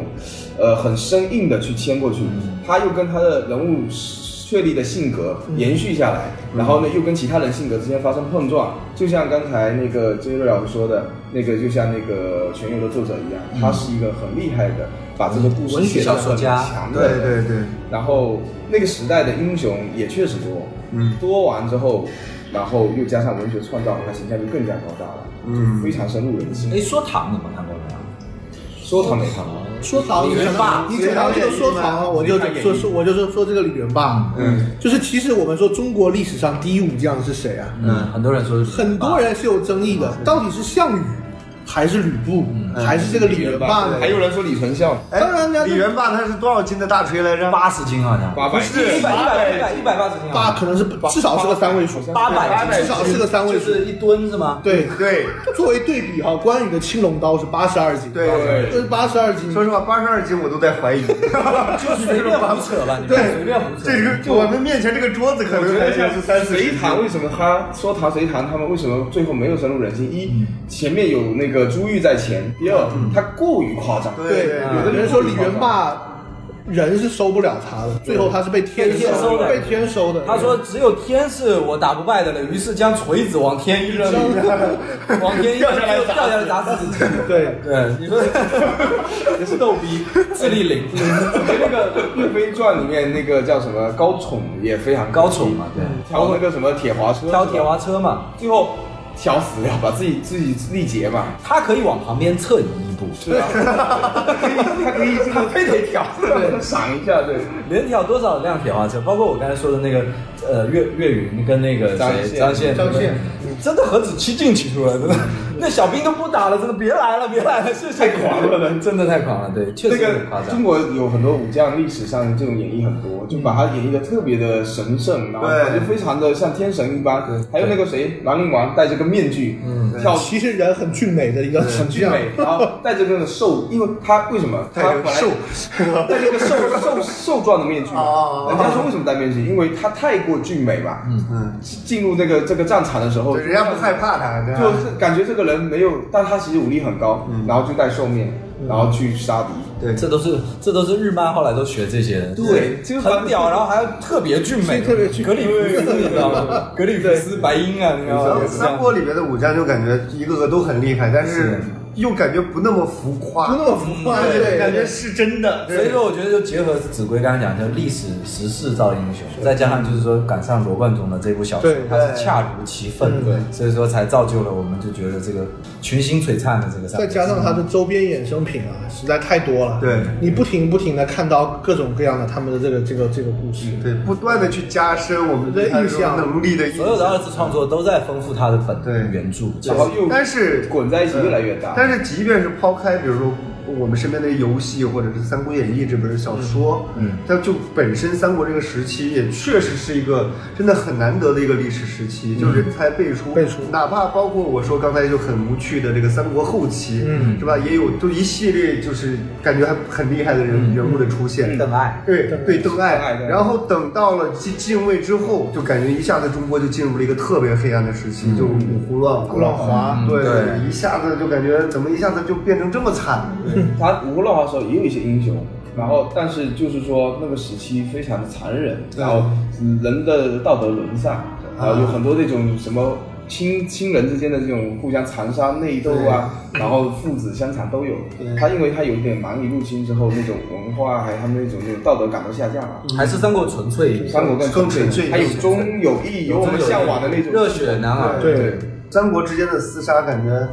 还是大家为了自己心中的那个目标对去不断的前进，理想嘛对理理想想主义，对。你看，其实各有各的理想。孙权是为了父兄这个大业，大对业不能让他毁在自己的手守里家业。对，然后这个刘备呢，就不知道是不是，光复汉室反正光复汉光复汉室。室对，然后曹操就更纯粹了。对曹操其实就是为了不让老百姓受受苦嗯，对，对，是这其样的实就是最最纯粹的一个，我觉得是。我觉得曹操就是说，不能让这些傻逼替我统治哦这个，对，这帮人太傻逼了 要让有能力的人来做这对，个然后位我置这说的话，对让我来吧我觉得就说的很好，要是没有我的话，天底下不知道多少傻逼称王。哎，真的是对对他这句话说的太对了，他就是一个实实在在的一个英雄，我觉得是非常有这种理想主义的一个人。哎，今天聊了很多，就是聊的我自己在这儿心潮澎湃。哎 男孩子都会回去玩两把拳对战。我还没玩呢，你知道吗？现在我其实有点着急 了。对，所以今天呢，我们就聊关聊了关于三国的一些话题。就我们这个也不是专家，是吧？一些浅见，就供大家一乐。大家如果有什么就别的想法或者一些三国方面的冷知识，欢迎大家给我们发来评论。好对，同时呢，别忘了点赞。 哎，对，这一定要提醒一对下，对对对大家多留言，多交流，对对在对广播节目里也是跟大家交流的一个是平台嗯是是，，如果说大家有什么想要听的话题，想要跟我们一起聊的，嗯也欢迎您发来评论。 好，那今天我们就先聊到这儿，那我们下期再见。我要回去玩游戏去，拜拜。